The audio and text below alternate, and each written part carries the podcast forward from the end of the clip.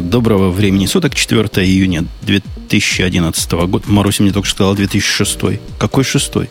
Что ты Я говоришь? говорю, Шестой говорю был 06 июнь месяц. месяц. А-а-а-а. Вы месяцы считаете с единицы, как в скале, а не с нуля, как положено у всех остальных нормальных людей. Понятно. Шестой месяц, говорит Маруся. А у нас, да, у нас начинается радио Ти на фоне всеобщего потепления. Насколько На фоне всеобщего шума. и вызванную с этим шумом. Бобок, у вас там тепло или как у пацанов каких-то поганых 28 градусов, и вы думаете, что это жарко? Нет, у нас очень жарко, у нас 23 градуса. Просто невыносимо. Грей, мне кажется, нам нужно его как бы это. А он Ненавидеть. знает, что мы выше него. Да, мы Да. выше тебя. Потому что у нас безоблачное небо в Одессе, плюс 33 сегодня было в течение дня. Вот, сейчас плюс 27. Ну, вот. Ну, Киев. На Киев море легкие отошел. волны, А казалось толпы бы, гуляющих. казалось бы, Украина совсем близко к экватору. А вот смотри, как у них хорошо. Да, замечательно. У нас, значит, там Бобук проявил себя, Маруся проявила себя спичем, ну, и Грей, конечно, как обычно, неоправданно длинным спичем проявил себя. То есть у нас полный состав, как вы можете заметить, что не может не радовать. Ну да. А разговор про погоду у нас начался с того, что вообще-то вот, вот этот жужжащий на заднем фоне человек, это Женя. У него жарко и рабо- работают кондиционеры. И Ну, то есть слушайте- жужжащий на фоне Умпутуна это кондиционер. Слушатель в чатике очень просит сообщить номер выпуска. Ну, Грей, скажи ему. Скажи. 241. Во, теперь ему, наверное, стало легче. Выпуск у нас первый, первонедельный. Надо как-то его особо назвать. Перво нет, недоперв. Киковский выпуск, в общем-то, договорились же так его называть. Первый нах. Гиковский выпуск звучит как-то грязно. Вот почти как Марусина, вот эта фраза, которую я не решусь повторить, потому что нас могут слушать дети. Бобок, у тебя да. есть идея? То я предлагаю просто первый выпуск называть Радио Ти, а остальные три это как бы такое разговорное шоу для нормальных людей. Радио, может, радио ТТ или ТТ. Радио ТТ, ага. Знаешь, у нас с ТТ у всех плохие ассоциации, мне кажется. Ну, ну ладно. А можно наоборот Ти-радио. Помнишь, как первый выпуск назывался Ти-радио, а потом стал называться Радио Ти. Но мы сами Ой, я его запутаемся. недавно слушала. Я Тогда, недавно Женя, слушала. тогда лучше Тити-радио сразу. Тити-радио. Ти-ти-радио. Радио Тити. Нет, Ой. радио Тити это уже потом, когда Это после как- шоу. когда 18 плюс закончится. Ладно, смехотульки смехотульками, а у нас тут целый ряд серьезных таких суровых тем, и, и самая первая юбилейная. Я предлагаю ее тронуть, потому что я подозреваю, что вот Грей с Маринкой, они вообще не в теме, насколько это праздник, а мы с Бобуком теперь сможем гордо своим внукам, когда они будут смотреть на Linux 4.0, говорить, внучок, а я-то 3.0 видел, как начинался. Э, Ну, Понимаешь, я даже не знаю, что сказать. Ты же знаешь, почему он начался в форме 3.0? да? Не, я вообще не в курсе. То есть, ну, ты знаешь, что, во-первых, теперь модно говорить «я не в курсе». А Не в курсе. Да, да, Э, Александр. Э, так вот, если, если вернуться к теме, то э, следующая версия Linux действительно будет называться э, версия 3.0, э, и причина, по большому счету, простая. Линус Торвальдс, главный человек в Linux, почесал голову и решил, что 2.6.40 это, в принципе, нормально, это уже много. 40 это многовато. Давайте-ка перейдем на новую систему Да и некрасиво как отчета бы. версий. Погодите, да. 2.40, а, а что а ведь он 2.40 потерял замечательную возможность. Если бы было бы 2.6.42, может быть, и Linux наконец дал бы ответ. Ну, не все. Видишь, теперь уже fail. Э, решили, что такая версия слишком большая. Я все говорю, что нуж- нужно было все-таки завести э, ветку 2.7 тупо для того, чтобы увидеть, наконец, 2.7.40. Э, но не дотерпели, и в результате теперь у нас есть новая система э, релизов для ядер. Ядро теперь просто называется там 3, ну, например, 3.0, да, Э, и э, текущее ядро это 3.0 RC1. Э, В дальнейшем будет так. Э, Ядро называется 3.0. Следующий минорный релиз этого ядра называется 3.0.1, 3.0.2, 3.0.3 и так далее. В какой-то момент происходит э, бамп и решают, что это новая версия, и тогда он называется 3.1. соответственно, 3.1.1, 3.1.2, 3.1.3, ну и так далее. Слушай, а что же они будут делать? Вот было же вот э, 2.3, 2.5, это же типа считались такие девелоперские версии, да? Ну, А это, вот, это, это давно, давно этого не происходит. Как ты видишь, 2.7 версии нет, несмотря на то, что 2.6 уже 40. То Мгм. есть миф о том, что существовало когда-то нестабильное ядро, это действительно миф. Э, Когда-то в далеком будущем, может быть, там, не знаю, будет объявлено, что мы идем вперед и переписываем ядро Linux под названием Linux э, Canary. 7. Все. Canary. Это они Ну, следом за Canary, Гуглом. Хорошо. А мне кажется, это не следом за Google, это следом за Маруси. Вот как Маруси засиделась в девках, так и Linux засиделся в 2.6. Ну, действительно, ну сколько можно? Ну, можно-то можно, но тем не менее хочется верить. Ну, хотя да, как, как, э, как сказал, собственно, Линус по поводу nothing, absolutely nothing, вот, по поводу изменений, то хотелось бы, чтобы там все-таки что, что-то было, что-то поменялось, и чтобы это стало действительно новой эрой определенной. Эрой. Ну, тебе, Эрой, тебе эрой. да, тебе в твои, твоими устами уж даже не знаю, что пить или есть. Хорошо, будет у нас теперь 3.0, арце всякие позорные. А мне так нравилась система, когда циферки растут, они как у какого-то гугла позорного растут э, каждый день версии. Ну, здесь не будет такого, чтобы каждый день версии, потому что э, вот эти инкризы, самый минорный э, э, циферки, третий, да, они будут происходить только при стабилизации последнего э, релиза ядра. То есть, грубо говоря, вот сейчас есть 3.0, после того, как его выпускают, э, в следующую циферка инкризится только когда стабилизационные патчи, так называемые, выходят. То есть, грубо говоря, патчи, закрывающие баги. В общем, ждут, ждет вашего, ваш Linux судьба э, такого замечательного скрипта, правда, извините, на PHP, который называется WebBulletin. У него совершенно роскошная система нумерации. Дело в том, что они выпускают сначала бета-1, потом бета-2, потом бета-3. Помнится, у какой-то версии было бета-8. Потом начинаются релиз-кандидаты. Релиз-кандидат 1, релиз-кандидат 2, релиз-кандидат 3, потом релиз-кандидат Gold. Ну, в общем, только потом идет номерная версия, и все начинается сначала. То есть вот там потом идет... И, и это приводит к изменению, короче, последний может привести к изменению там TI-7 станет, и потом мы, и тут же мы начинаем выпускать бета-1 от TI-8, ну и так далее. Ой, я, я ж прямо слушать устал. Понял. Ну, А, а представляешь, представляешь, каково это дело обновлять, если ты обновляешься с TAI 5 на TAI 7, ты проходишь последовательно обновление TAI 5.1, TAI 5.2 и так далее, потом бета 1 TAI 6, бета 1 TAI, бета 2 TAI 6 и так далее, и доходишь до TAI 8. Ура! Самая Сим- серьезная нумерация, я вам скажу, это у меня. Потому что у меня номер билда вставляется в номер версии, и там живет просто как, как законный кандидат. Потому, когда начальству показываешь версию, которая заканчивается на 7850, а потом еще точечка, я для надежности доба- до- добавляю хэш э, меркуриаловский. Прикиньте, какой номерок. Сразу уважение. Видно, что люди работают. Кстати, чтобы вот этой работе Мгм. помочь, помочь, есть такая специальная приблуда, которая наши слушатели мало знают. Потому что они и термин CI плохо понимают, я подозреваю. Как Бобок думаешь, не в курсе они, о чем мы? Ой, ой, Да, я а- знаю, я знаю термин CI, ты меня научил. Маруся, ты должна сказать, что ты не в курсе. А, я не в курсе. И вот я не чтобы, в курсе. что вот этот термин CI по-всякому обругать, обхвалить, облизать. У нас как раз есть тема и подходящий гость. Давайте сначала с гостя, потому что он сидит как культурный в сторонке, ждет, пока его представят. Здравствуй, дорогой гость. Ты кто? Привет, я Егор. Хорошо, хорошо, Егор, говори чуть громче, и тебя будет вообще круто слышно, но мы тебя и так слышим. Егор, ты не просто так пришел, а по, по, По зову, да, по зову. Кликнул ему потом золотую рыбку. Вот, пришел, спасибо. Я, я его нашел через свой контакт в одной известной фирме. Как фирму зовут? Можно называть, Егор, в этом эфире? Или это тайная? Джей-фирма. Я думаю, конечно, можно. Фирма, которая называется на Джейн и, И заканчивается на Brains. Внутри, идти. И, и внутри идти. Мы, Подожди, там ино- инопланетяне внутри? Пока еще нет. Специфическая шутка, да, я понял, хорошо. Да-да-да. А, Ну, ну, вообще, на, на самом деле у нас уже были гости из э, JetBrains, если кто помнит. У нас в свое время был Йоли, который долго нам что-то что-то втирал. Я вот уже не помню что, кто помнит. я помню, я его ругал. Я А, помню, я ну, его вы видела вместе что-то точно общались на тему, э, в общем, сайта, сайта разработки. Ну да. На тему ID, и мы, помнится, его пинали за PyCharm.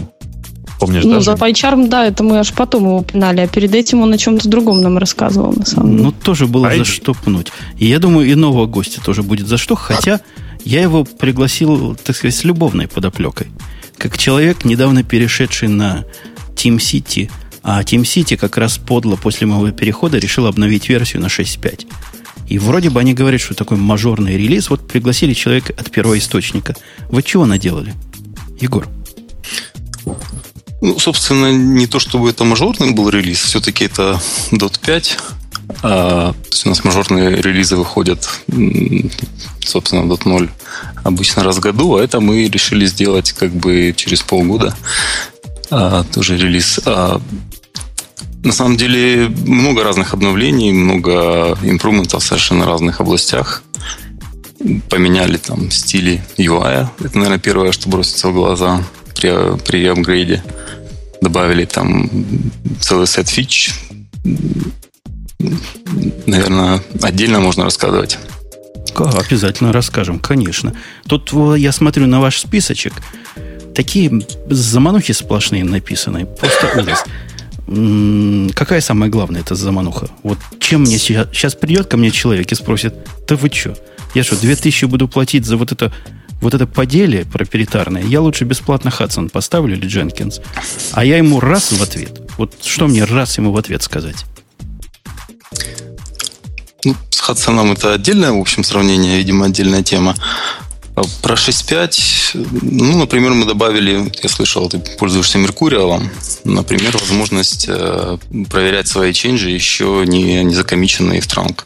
То есть у нас давно уже есть фича Remote Run, когда а, можно не коммитя ченджи version control, проверить, как они, собственно, билдятся, компайлятся, ну, проходят ли все тесты.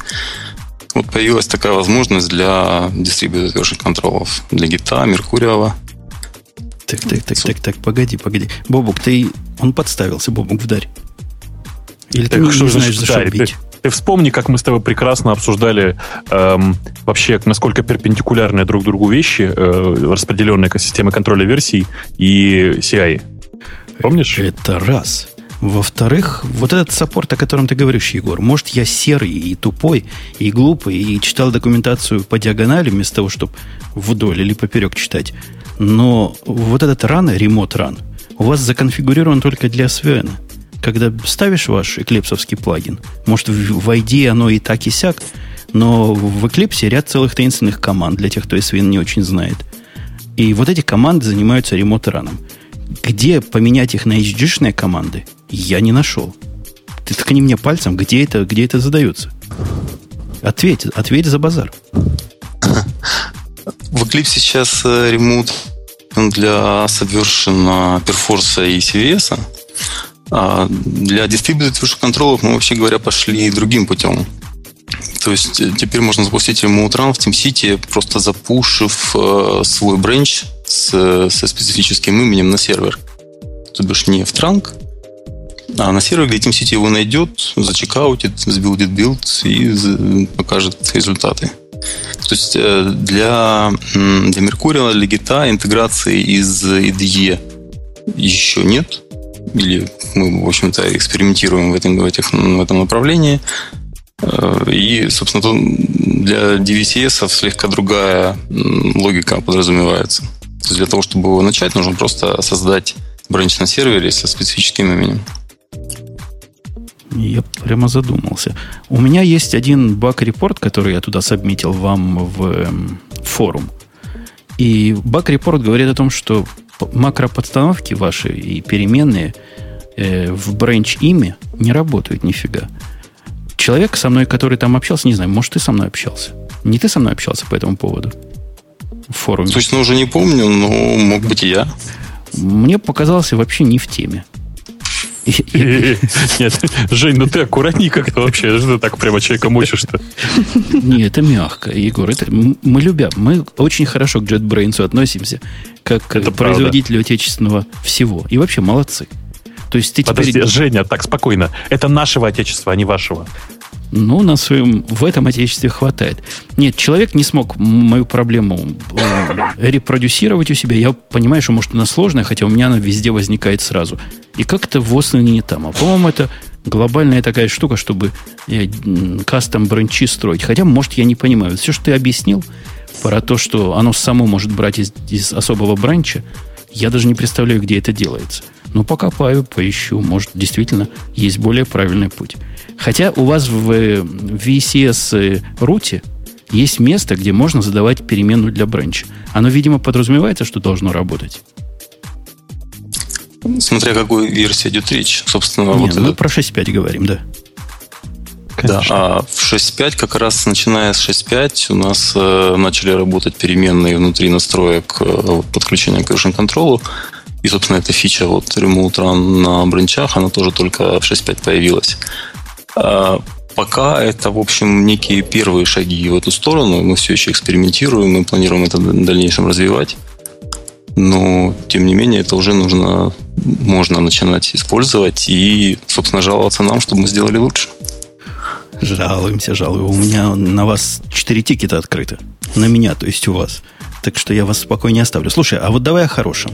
Ты как-то в сторону отошел по поводу, зачем Дженкинсам переходить на вас. Ко мне тут недавно написал человек из фирмы, которая сопровождает Дженкинс. Я не помню, кот чего-то, как, какие-то там пчелы, что пчелы, которые делают неправильный мед какие-то. И он мне, в облаках. Да-да-да. И он мне говорит, дорогой сэр, я знаю, что вы перешли. Откуда он это знает? Вы не сливаете информацию? Нет, конечно, Твиттер, видимо, Твиттер. Наверное, читает мой Твиттер, говорит, сэр, вы перешли на Team City, я хочу с вами встретиться лично, он прямо в Чикаго будет здесь, и объяснить всю безумность вашего шага. И, Всю значит, глубину твоего падения, да, Женя, и, да. И, и, и дать мне такой саппорт совсем задешево, что, мол, вообще. Я его сразу спросил, вернет ли мне 2000, которые я заплатил за Team City. На этом пока переписка закончилась. Да. Ну, а, Егор, кроме того, что вы дороже, чем вы еще лучше. Вот, кстати, по этому примеру, ну, как минимум мы, те, кто переходят там, с на Hudson, мы не пишем и не зовем обратно. А в том плане, что люди, может, одумаются и сами придут. А, собственно, это большой вопрос, и я, конечно, очень, ну, по, как по определению, очень заинтересованное лицо. То есть, мало того, что я работаю в команде TeamCity, я, естественно, использую только TeamCity. Ну, понятно, JetBrains, э, как это любит, очень любит есть свою собачью еду. Э, и поэтому в Хадсоне я могу даже чего-то, вероятно, не знать. Не волнуйся, Но, я там все знаю. Я тебя поправлю. А, ну, в общем, а, собственно, наверное, есть некие параллели, вот как между IntelliJ IDEA и Eclipse. Так э, ну, может, я надеюсь, э, параллели между TeamCity и Hudson. То есть TeamCity – продукт, который мы делаем для себя и делаем для девелоперов, и пытаемся учитывать очень много мелких факторов, на которые э, open source э, solution иногда просто не доходят до вот своих усилиях. То есть мы пытаемся доводить кейсы до конца, делать это максимально удобно для пользователей. Если, наверное, можно пройтись по неким деталям, Например, у нас есть много очень фич. Э, собственно, в первую очередь э, TeamCity ну, девелопили для себя и пытались решать свои проблемы. Поэтому он и направлен, в общем-то, на активную работу девелопером. Например, у нас есть много фич по борьбе с длинными билдами. То есть наши build ы иногда идут ну, часами, бывает. А, поэтому мы, например, report им тесты, пока build еще идет, не, не ожидая, пока он завершится. У нас довольно развитая э, система анализа, собственно, падений тестов, когда девелопер приходит и в UI видит, собственно, какие тесты упали первый раз в этом build е, тут же может посмотреть их stack trace, тут же может кликнуть и открыть этот stack trace в IDE, в нашем IDE плагине. собственно, навигироваться по логину, а после этого дать, например, всей команде сигнал о том, что он уже на этот, э, посмотри, ну, проанализировал это падение и занимается им. То, что мы называем investigation. Раньше называлось responsibility. А, то есть это очень много фич, очень много деталей, которые направлены на, собственно, комфортную работу с продуктом. Вот давай я подскажу тебе. Для тех, кто в Hudson работает, как я раньше жил, и если у вас действительно билды такие длинные, как Егор рассказывает, у меня билды не часами идут. Но, допустим, полчаса может. Есть у меня сервер, который тестируется там полчаса. И из песни слов не выкинешь. У них есть, дорогие слушатели, совершенно замечательная фича, которую просто, когда видишь, странно, как у других ее нет. А именно, запускать упавшие тесты первыми. Ну, казалось бы, Бобук, ерунда, да? Ну, что, что имплементации такой сделать? Да ерунда пометил, какой упал, и запусти с него. Тест это независимый, но сколько оно времени сохраняет? Просто и ты правда думаешь, что это и правда ты думаешь, что это самое главное, почему TeamCity лучше? Нет, это я поддерживаю вот по, по поводу длинных тестов. Это первое. Второе, чем TeamCity лучше, дорогой Егор, я тебе подскажу. У вас, кстати, с маркетингом вот как-то я не нашел, почему вы лучше, кроме как дороже. А, а вот вы действительно лучше, несмотря на такой я бы не назвал его неказистый интерфейс, но интерфейс для программиста, который писали для программистов. То есть интерфейс у вас суровый. Хотя, конечно, у Хадсона еще более суровый. Слушай, подожди, я можно я тебя секунду перебью? Скажи, а ты зачем пользуешься интерфейсом, если есть интеграция с Eclipse? А, а по этому поводу есть еще один баг, который я за submit ил. Ох, бай. У них, у них в 6.5 сломали интеграцию, это так сурово. И вот ты, ты, Егор же, рядом с QM сидишь, я так понимаю. Поэтому камень прямо в твой огород. Да. Да. Так вот, раньше было как в 6.0. Идет у тебя build. Ты запустил его с Eclipse, кликаешь по этому билду вращающемуся, и он тебе тут же в Eclipse показывает, чего происходит, чего упало, чего нет. Сейчас просто отличная реакция Eclipse. Бобок, догадайся, что будет, если кликнуть вот на это. На что раньше в 6.0 мы кликали смело. Ну, я не знаю. Самое, самое худшее, что может произойти, это открыться веб-интерфейс от э, TeamCity. Нет, происходит еще более худшее. Eclipse выходит, падает. Не, ну это, это, аж это ошибка же в Eclipse. Ясное дело, надо ID пользоваться, тогда будет вам хорошо. Ну, типа того, да. Там, кстати, с ID это как раз интеграция гораздо более интересная. Да, а я не пробовал. Надо, а ты стоит, попробуй. Стоит попробовать. А ты откуда ну, знаешь? Да. Но, Жень, ты понимаешь, дело в том, что я тут э, начал ставить эксперименты со скалой и как-то постепенно опять провалился в Java. Поэтому я примерно себе представляю, что там вообще происходит. Вот я еще хочу похвалить. За что мне лично вот ваш Team City, дорогой товарищ Егор, просто как масло по душе. И просто как бочка чего? В капле дегтя. Бочка меда. Меда, да, меда, меда. меда. У меня сейчас 83 активных конфигурации. 83 по цифрам. А представьте, строить эти 83 конфигурации, которые более-менее похожи, но чуток отличаются в Хадсоне. Это сравнимо с, с суицидом. Ну, близко к тому. А вот как, как, как ваши, как ваши это помогает? Ну, расскажи, ну, хвостани, Егор. Судя по всему, темплеты проектов. Во. Расширь, есть, расширь. Наши не знают. Наши слушатели вообще не в курсе, о чем ты. Нет, ну, собственно, это темплетный проект, это набор сеттингов, которые можно в, использовать во многих других, переопределяя а, те, которые нужно. То есть э, выделить общие настройки а, в такой темплет и потом менять, ну, например, вот начиная с 6.5 по идее, можно менять бренч, на котором билдится проект, э, какие-то настройки, которые параметризуют build, но при этом изменения в template е, собственно, меняют все, все конфигурации, которые от него наследуются. Ну Бобук, да. Бобук, ты хотел что сказать? Нет, я просто думаю, что э, вообще э, я не, не очень понимаю, как можно серьезно говорить о, э, не знаю, о такой развесистой системе при отсутствии вот э, такой фичи, да?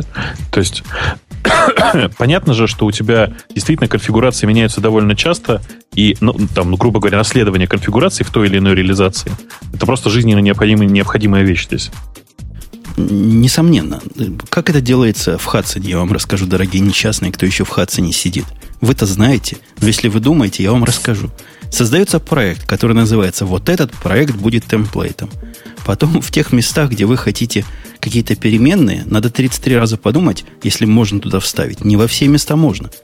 В, в TeamCity почти во все места можно, и почти во всех местах оно действительно работает. Из property может взять, и property настраиваются отдельно и довольно удобно. Но это ладно, это первая часть. Вы сделали проект, а вот когда вы захотите поменять билд-степы у себя в Хадсоне, то вы застрелитесь самостоятельно. Или вас застрелят ваши работники, которых вы будете терроризировать, чтобы они все адаптировали. Ты, а... да, я думаю, даже Маринка понял всю глубину падения, в которую падает тот, кто занимается поддержкой Хадсона. Маринка понял, прекрасно все. Нет, он... Нет, он не понял. Он не понял. Маринка, кажется, не понял. Но дело-то не в этом. Слушайте, вы мне скажите, э, вы просто про фичи говорите, еще про что-то. Но согласитесь, что вот сейчас у Хадсона количество плагинов такое, что никакому TeamCity, блин, там рядом даже садиться как-то нехорошо, мне кажется. Егор, это в твой огород совершенно справедливый бложник. Да, на самом деле я буквально недавно листал плагины Хадсона и планировал пройтись по ним и отметить те, которые у нас уже есть встроенные. то есть по такой быстрой прикидке, ну, то есть процентов 10 у нас просто уже есть. И мало того, что, то есть это не функциональность, которая прилеплена снаружи, это функциональность, которая проходит через всю систему. То есть отчасти э, это, в общем-то, создает довольно большие проблемы при девелопменте. То есть мы не очень быстро добавляем новые фичи. Зато мы стараемся делать их так, чтобы они работали, собственно, во всех... Э, то есть у нас есть, например, три функциональности, которые пересекаются. Но, собственно, в этих девяти вариантах все должно работать нормально. А вот, собственно, интеграция между плагинами мы пытаемся их достичь тем, что мы очень много бандлим с собой. Ну, плагины для TeamCity тоже есть. Не так много, конечно, несколько десятков. Я, они... я один использую, нашел один полезный, который называется Groovy плагин, но он к Groovy не относится, а позволяет расширять функциональность плагинами, написанными на Groovy, который позволяет делать то, что я мечтал давно сделать, а именно эксклюзивные локи и такие read-write локи – это тоже, кстати, мне подсказал саппорт, за что ему большое человеческое спасибо. Фича наверняка нестандартная для многих. Зачем тормозить весь сервис, весь сервер, когда ты строишь какую-то одну конфигурацию? Для нормального человека, может, это и странно. Слушайте, да, в любом случае, ну, э, вы мне просто на главный вопрос-то не ответили. Что делать? Потому что э, политика... Как же это... Вы помните, детский стишок был прекрасный? Э, мне мама в детстве выколола глазки, чтобы я в шкафу варенье не нашел. Теперь я не смотрю и не читаю сказки, зато я нюхаю и слышу хорошо. Я понимаю, что большого количества плагинов у нас нет, зато внутри там 10% этих, от этих плагинов уже реализовано. Но как бы понятно же, что есть огромное количество людей, которые никогда не мигрируют с Хадсона, потому что им нужны эти плагины ну, вы хоть как-то, не знаю, там, хоть как-то активизируетесь в этой области. Я, конечно же, уверен, что нельзя написать просто конвертер хадсонских плагинов, да, условно говоря, нельзя, э, нельзя имитировать хадсонские API. Но хоть как-то приблизиться к этому делу, я не знаю, ну, это, в общем, не такая большая проблема, как мне кажется. А почему бы не сымитировать, кстати? То есть да, не поддерживать. Почему бы не поддерживать? Возможно, там серьезные архитектурные проблемы есть. Я просто там, не в курсе там просто API настолько глубоко в э, Хадсоне сидит, э, и он настолько развесистый, что, э, собственно, там симулировать нужно все, как ты понимаешь, да? Нужно просто целиком реализовывать этот API. Это, в общем, довольно немаленькая работа. Ну так засунем прямо внутрь TeamCity за такие-то деньжищи виртуальную машину и будем там запускать Хадсона, а с него брать сигналы обратно. Ну, блин, ну а еще туда нужно Hudson, значит, скриптинг консоль встроить, да? Все дела. Поддержку, поддержку груви скриптов и все это, короче, ну да. Не, у меня, у меня к гостю вопрос э, конкретный есть. Вот ты знаешь, Егор, как у вас э, чекбакс? Э, нет, как называется? Чек... Findbox. Findbox устроен. Findbox. Вот ты, ты пришел в общество культурных людей, где здесь даже одна девушка, которая засиделась в девушках. И вот тебе не стыдно с нами разговаривать, глядя на ваш Findbox? Ну, были баги, конечно. А, собственно, то, что отвалилось, мы пофиксим. Со всеми бывает. А, а в общем, то есть на конкретные претензии готов конкретно ответить. Кон- а в общем... Конкретно он выглядит более чем чудовищно. Такое впечатление, что вы прикрутили, чтобы было. Я говорю про новый, то, что у вас называется, я не помню как, можно там сказать. Вот 6.5 появилось, помнишь? Можно сказать э, то ли XML процессинг, то ли еще чего-то такое. Как-то uh-huh. особо это называется. И оно строит репорт по файнбаксам. Ну, такой репорт, что просто глаз выколи.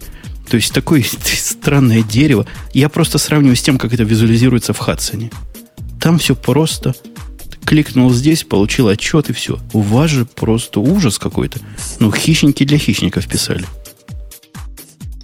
Если речь идет о, собственно, inspection репорте, который потом э, появляется. Да-да-да, о нем идет, да, точно, так и называется. Конечно, как, как, собственно, понятно, везде есть поле для улучшений. Дело в том, что этот inspection report, он, э, в частности, поддерживает еще inspection идеи. То есть мы умеем запускать IntelliJ IDEA в, ну, в, собственно, в headless моде, э, собирать инспекшены, например, там unused методы, и, собственно, все, что идея может сама показывать, и тоже показывать в этом, в этом отчете. Это правда, что отчет был написан, ну, в общем-то, наверное, больше больше трех лет назад, и с тех пор не особенно перерабатывался. А на конкретные юзабилити проблемы, собственно, готовы заадресить. Угу. Ну, а обязательно я вам пришлю, как, на мой взгляд, должно быть, как есть у вас. Хотя у меня есть одна программистка, которая я всегда считал, что у нее чувство прекрасного на уровне. Она говорит, ой, как мне нравится, как в TeamCity да, показывается. Может, со мной действительно что-то не так. Маруся, Жень, я, я тебе потом покажу, ты скажи, как тебе Хорошо. больше нравится. Хорошо. Ты понимаешь, это, это классическая история, на вкус и цвет фломастеры разные. У меня, Жень, к тебе вот вопрос. Скажи, пожалуйста, а ты так э, активно вот начал переходить на Team City, а почему не какой-нибудь бамбу? Вот, э, я же говорю, бамбу. Не, не знаю. Я знаю только планшетки такие, Е- эти, Которыми рисуют, да? которыми рисуют, да. Я, я совершенно же зеленый, то есть то ли серый, то ли... Нет, серый это грей у нас. Подожди, слушай, а у тебя э, в качестве э, тикет контроля, ну, в качестве системы, как это сказать, контроля, блин. Короче, в качестве бактрекера у тебя что используется? Redmine. А, ну, то есть ты совсем извращенец, я понял. Да, у меня, кстати, есть плагин от... не от, а чей-то чужой плагин к TeamCity, который теоретически должен работать с Redmine. Пока я не смог его заставить работать, но с этим уж к саппорту приходить просто глупо, потому что не их, а комьюнити написала. Буду сам копать. Нет, дело в том, что просто есть э, продукт, который называется Бамбу. Его делает, э, как он называется, Atlassian, да, который делают Джиру. Джира, помнишь? Ну, чудовищно. А, ну, вот это кого, у кого как. Так вот, они делают этот самый бамбу, и он, в принципе, очень даже ничего тоже, но у него, конечно, он сильно менее фичастый по сравнению с TeamCity. Он э, гораздо более простой совсем, э, но если у тебя, например, Jira стоит в качестве там issue трекера, то у тебя варианты, в общем, небольшие. Бамбу поставил вперед. Очень даже удобно вполне. Я пробовал. Егор, как в бамбу вы смотрите, как на конкурента? Ты же понимаешь, мы тебе не можем удобных вопросов задавать. Я в конце, конечно, расскажу, почему я люблю Team City и какие вы молодцы, но Подожди, то есть ты в конце еще расскажешь? Ты только об этом и говорил, по-моему, сегодня. я, я обязан просто. Я пригласил человека, не могу его все время гнобить. Егор, как бамбу? Это конкурент конкретный и реальный? Он тоже за 2000 долларов продается? Он продается и за больше, насколько я понимаю. А, ну, например, у нас, кстати, есть э, фришная версия для маленьких тимов. У Бамбу, насколько я понимаю, ее нету. Конечно, мы смотрим на конкурентов, конечно, мы знаем о Бамбу. Atlassian вообще довольно интересная компания. То есть Jira, Confluence. Ну, вот JetBrains на самом деле потихоньку начинает э, конкурировать с Atlassian. То есть изначально это были IDE, но сейчас у нас уже есть issue трекер. Вот TeamCity с Бамбу конкурирует и так далее. А, Я, Бамбу- знаешь, я жду, жду не дождусь, прости, что тебя перебиваю, жду не дождусь, пока вы сделаете какого-нибудь конкурента к Confluence, потому что э, Confluence сам по себе чудовищен, а хочется что-то более человеческое. Это тоже однажды может появиться. В общем, видимо, все-таки не скоро. Ну, так как как бы JetBrains движется все-таки в направлении вот, э, тулов для покрытия в общем-то, нужд разработчиков, нужд, нужд команды разработчиков, то, вероятно, это логичное продолжение. А вот вас ваш бактрекер, который трек, как он называется? Напомню. U-Track. Да, я бы с удовольствием поставил себе для личных проектов. Но вы же какие жмоты, не даете за бесплатно вот таким честным пацанам, как я. Team City можно поставить до 20 билдов, что, ну, как-то ладно, с натяжкой можно. И хватит на маленькие проекты свои домашние. И теперь вы, кстати, убрали количество пользователей, что раньше вообще безумно было. 20 пользователей на 20 билдов, это, это странное какое-то было ограничение. А почему вот этого трекера не даете? Ну, что это такое? Ну, не жмотитесь. Дайте. Собственно, он не был бесплатным, не было бесплатной версии по скорее техническим причинам неким, не знаю, насколько они официально там, их э, нужно обнародовать. А, хотя, собственно, наверное, это и так видно. То есть U-Track использовал Berkeley DB, а, которая просто ее невозможно отдавать за бесплатно. Нельзя на ее основе сделать бесплатную версию. Но Я надеюсь, есть... вы переписали уже, простите. А, вот я предлагаю подождать, в общем-то, пару недель и, в общем, посмотреть новости на нашем сайте. Они будут. То есть ров, ровно столько нужно, чтобы быстренько переписать после этого выпуска, я правильно понимаю? Ну, конечно, у нас большая компания, много квалифицированных девелоперов. Нет, я просто, я, я вообще не понимаю, как вы серьезно делаете, пусть даже такую ерунду, как issue tracker, да, как вы ее делаете на Berkeley DB? Это же чудовищное что-то. Ну, Блин, я, я прям, я совсем, я совсем не понимаю. Я, ты знаешь, я, у меня просто проблема. Я какое-то время тоже им пользовался, а потом у меня начались с ним проблемы, и я решил заглянуть в код. Ну, я две ночи просыпался с криками и там... Мама, роди меня обратно. Да нет, что-то, я кричал «Стек трейс! Стек трейс!» Ну или что-нибудь такое, знаешь? То есть это было просто чудовищно. И я с тех пор не понимаю, как вы умудряетесь вот коммерческие продукты на Berkeley DB выпускать. Собственно, это одна из причин, почему Berkeley DB не будет следующей версии. А, то есть все-таки не будет. Фу, господи. Ну, это был, дорогие слушатели, эксклюзивчик для Радио Ти. Становитесь в очередь, ходите ежедневно на сайт JetBrains. И, может, вам там дадут по какой-то большому празднику бесплатную версию вот этого трекера для для одного пользователя. Ладно, для десяти пользователей хотя бы. Бесплатно. Для пяти. Для пяти? Согласились. Забили. На самом деле уже можно пойти зарегистрироваться на пробную хостед версию Ютрека которая, насколько я понимаю, с сайта должна быть ссылка, по крайней мере, в блоге Ютрековском да. это анонсили. То есть можно уже пробовать Ютрек уже как бы той версии, которая еще не зарелижена, она будет она релиз будет довольно скоро. А уже хостед можно попробовать. Пока он ну, бесплатен. Ну, да, там дальнейшем... есть подвох. Написано бесплатный до 1 июля. А потом приносите свои тысячи долларов. Слушай, а вот эта дикая цена. 2000 долларов за программу, которая запускает правильно Ант. Или Maven. Это не загиб? Собственно, в нее все-таки вложено довольно много усилий. Есть, опять-таки, фришная версия э, для, да, для небольших тимов, которую можно пробовать использовать. Собственно, э, обычно ну, тенденция такая, что когда люди начинают использовать MCT и видят, что он может, видят, насколько он, э, собственно, помогает экономить время, 2000 долларов не кажется такой уж большой ценой, если сравнивать какую-нибудь там время там, build-инженера или даже девелоперов, которые смотрят на этот build. 2000 долларов, с другой стороны, для фирмы, которая использует TeamCity как Continuous Integration Tool, скорее всего, это вообще почти не деньги.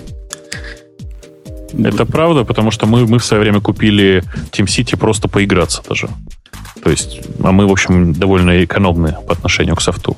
Это такой кусок продакшн э, тулзов, который, в общем, на котором экономить сложно. Егор, под мы Бобук подразумевает, видимо, Яндекс. Знаешь, такую маленькую ага. фирму. Ага. Которой Но у нас небольшая компания. Даже на NASDAQ есть какая-то бумага, по слухам. Я теперь не могу рассказывать, не могу, не могу теперь говорить, что я в стартапе работаю. Приходится говорить, что я работаю в большой компании. А, а мне лично кажется, вот это один из пунктов, за который Team City стоит похвалить. Просто молодцы, что придумали вот такую какую-то запредельную цену. Почему запредельную-то? Ты что? потому что запредельная цена. Ну, з- Блин, иди на цену бамбу посмотри. Не хочу, не хочу смотреть. Цена запредельная, но смотри, просто это метко попали. Кому надо, тут купят, наверное, и за 5 тысяч. Я бы не остановился и за 5 тысяч купить. А кому не надо, ну пусть идет лесом на Хадсон. Таким, пусть сами себе будут злоб- злобными буратинами. Не, ну я предлагаю просто в таких прайсах внизу мелким шрифтом писать «Знаем, что дорого, просто деньги очень нужны». Ну, пр- правильно придумали. Вот что меня, вот давайте последний, последний вопрос, последняя проблема, какая у меня есть с Team City. Мне кажется, комьюнити Team City какое-то, ну, то ли недоваренное, то ли недожаренное. Но по сравнению с активным комьюнити, который я видел на Хадсоне, где я могу всякую проблему решить гуглением, здесь же каждая проблема такое впечатление, что я один такой, с такой проблемой. Ну вот пример приведу. У меня има у вас, Егор, не строила репорты. Ну, я понимаю, что не может быть такое, что в продукте серьезной фирмы, которая делает ну, такой замечательный ID, има поломанное. Ну, так не может быть, правильно? Ну да, видимо, какой-то специфичный кейс. Точно. Специфичный кейс оказался после очень долгого гугления. Я нашел одно сообщение 2006 года, которое меня навело на мысль, что если у вас има в класс пафе своя собственная, и она не совпадает по версии с той, которая у вас есть э, в, в Team City, тогда могут быть проблемы. Вот это оказался мой кейс. Но раскопать его, это было, ну, это застрелиться проще, чем найти.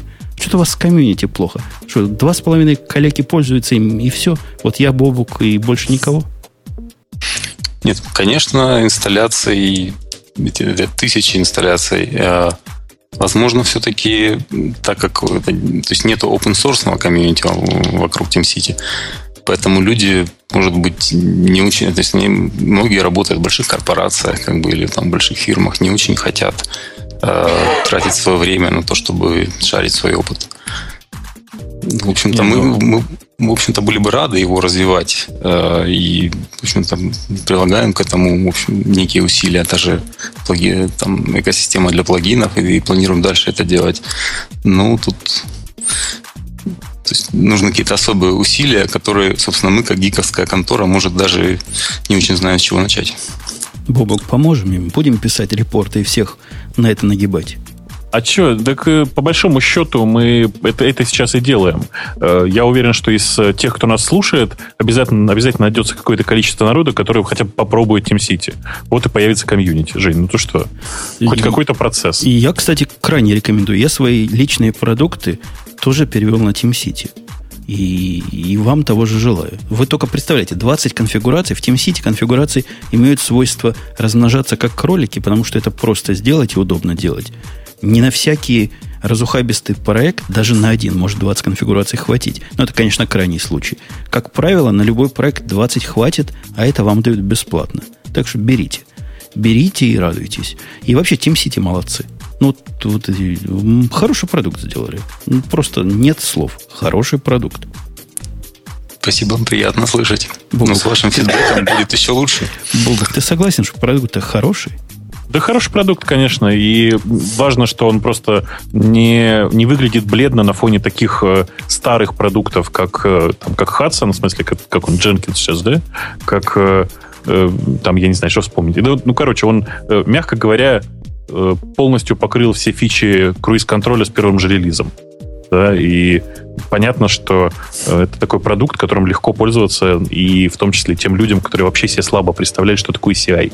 В отличие от Хадсона, кстати. А эстетика продукта, вот как он визуально сделан, ну, действительно эстетика атакующего танка. То есть для, для тех, кто понимает. И мне это нравится, мне это лично нравится. Вот эта вся его неказистость, на первый взгляд, мне кажется скорее плюсом, чем минусом. Это не неказистость, да, это инженерный дизайн. Это инженерный дизайн, да. Любой конструктивный фидбэк, в общем, мы приветствуем. Да нет, я за. Поэтому- Де- дел- делайте еще более, более для чужих. Я, я тут с- с- в этом смысле я как раз на стороне чужих. Это явно продукт не для всех и для каждого, но мы с Бобоком себя будем ощущать в клубе избранных из-за этого. Да, да, мы такие. Да, спасибо тебе, Егор, за то, что честь компании защитил, сказал все, что надо сказать, и не сказал, видимо, того, чего не надо сказать.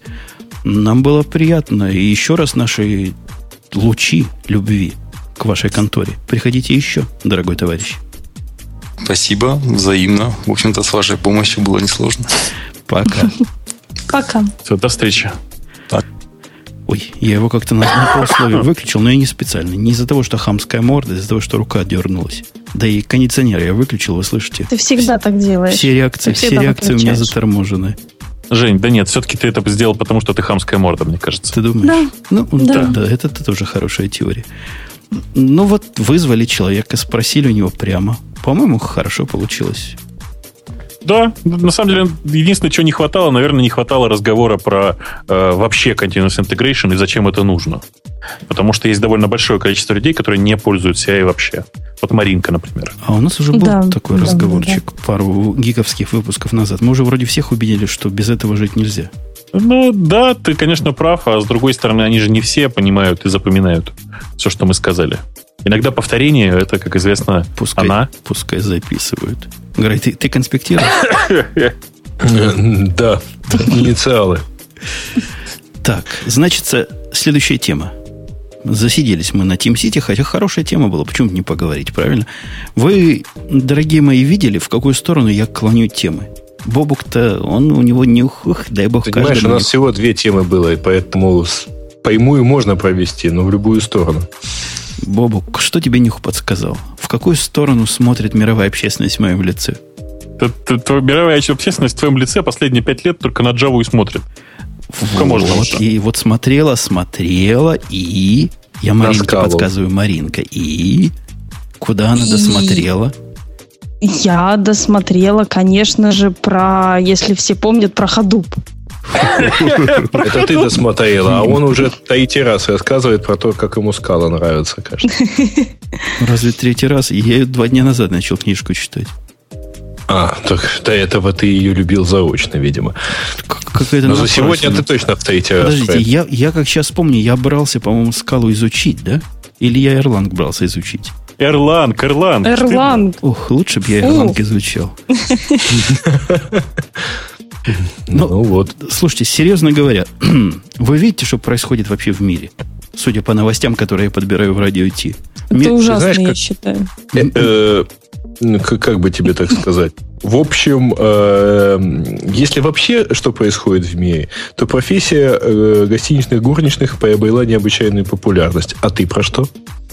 А я про то, что мир сдвинулся. И Интересно. пошел по спирали вниз.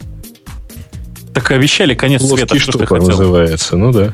Похоже, к 2012 году процесс этот закончится, как предсказывали майи. В смысле, ты книжку дочитаешь? На самом-то деле майи предсказывали, что в 2012 году мы все перейдем на функциональное программирование. Да. Нет, обещали к 2002 году, я помню. что мы 2002. все перейдем. А не- точно не к 2000-му, не? Ну, нет, давай зайдем издалека. Вообще-то 40 лет назад появился Lisp. Ух ты, это, это один из моих любимых вот Слов. языков. Он тебе просто кажется очень, экс- э, понимаешь, он тебе кажется просто очень эмо- эмо- эмоциональным, конечно. Да, Столько да, да. смайликов в, одном, в одной программе. Эклектичным. Да. Ну, и грустных, и веселых при этом. Конечно, а- а вот- язык эмо. а да. У меня ваш- о нем грустные воспоминания. Я читал слово только «лява». о нем, когда лежал в больницу.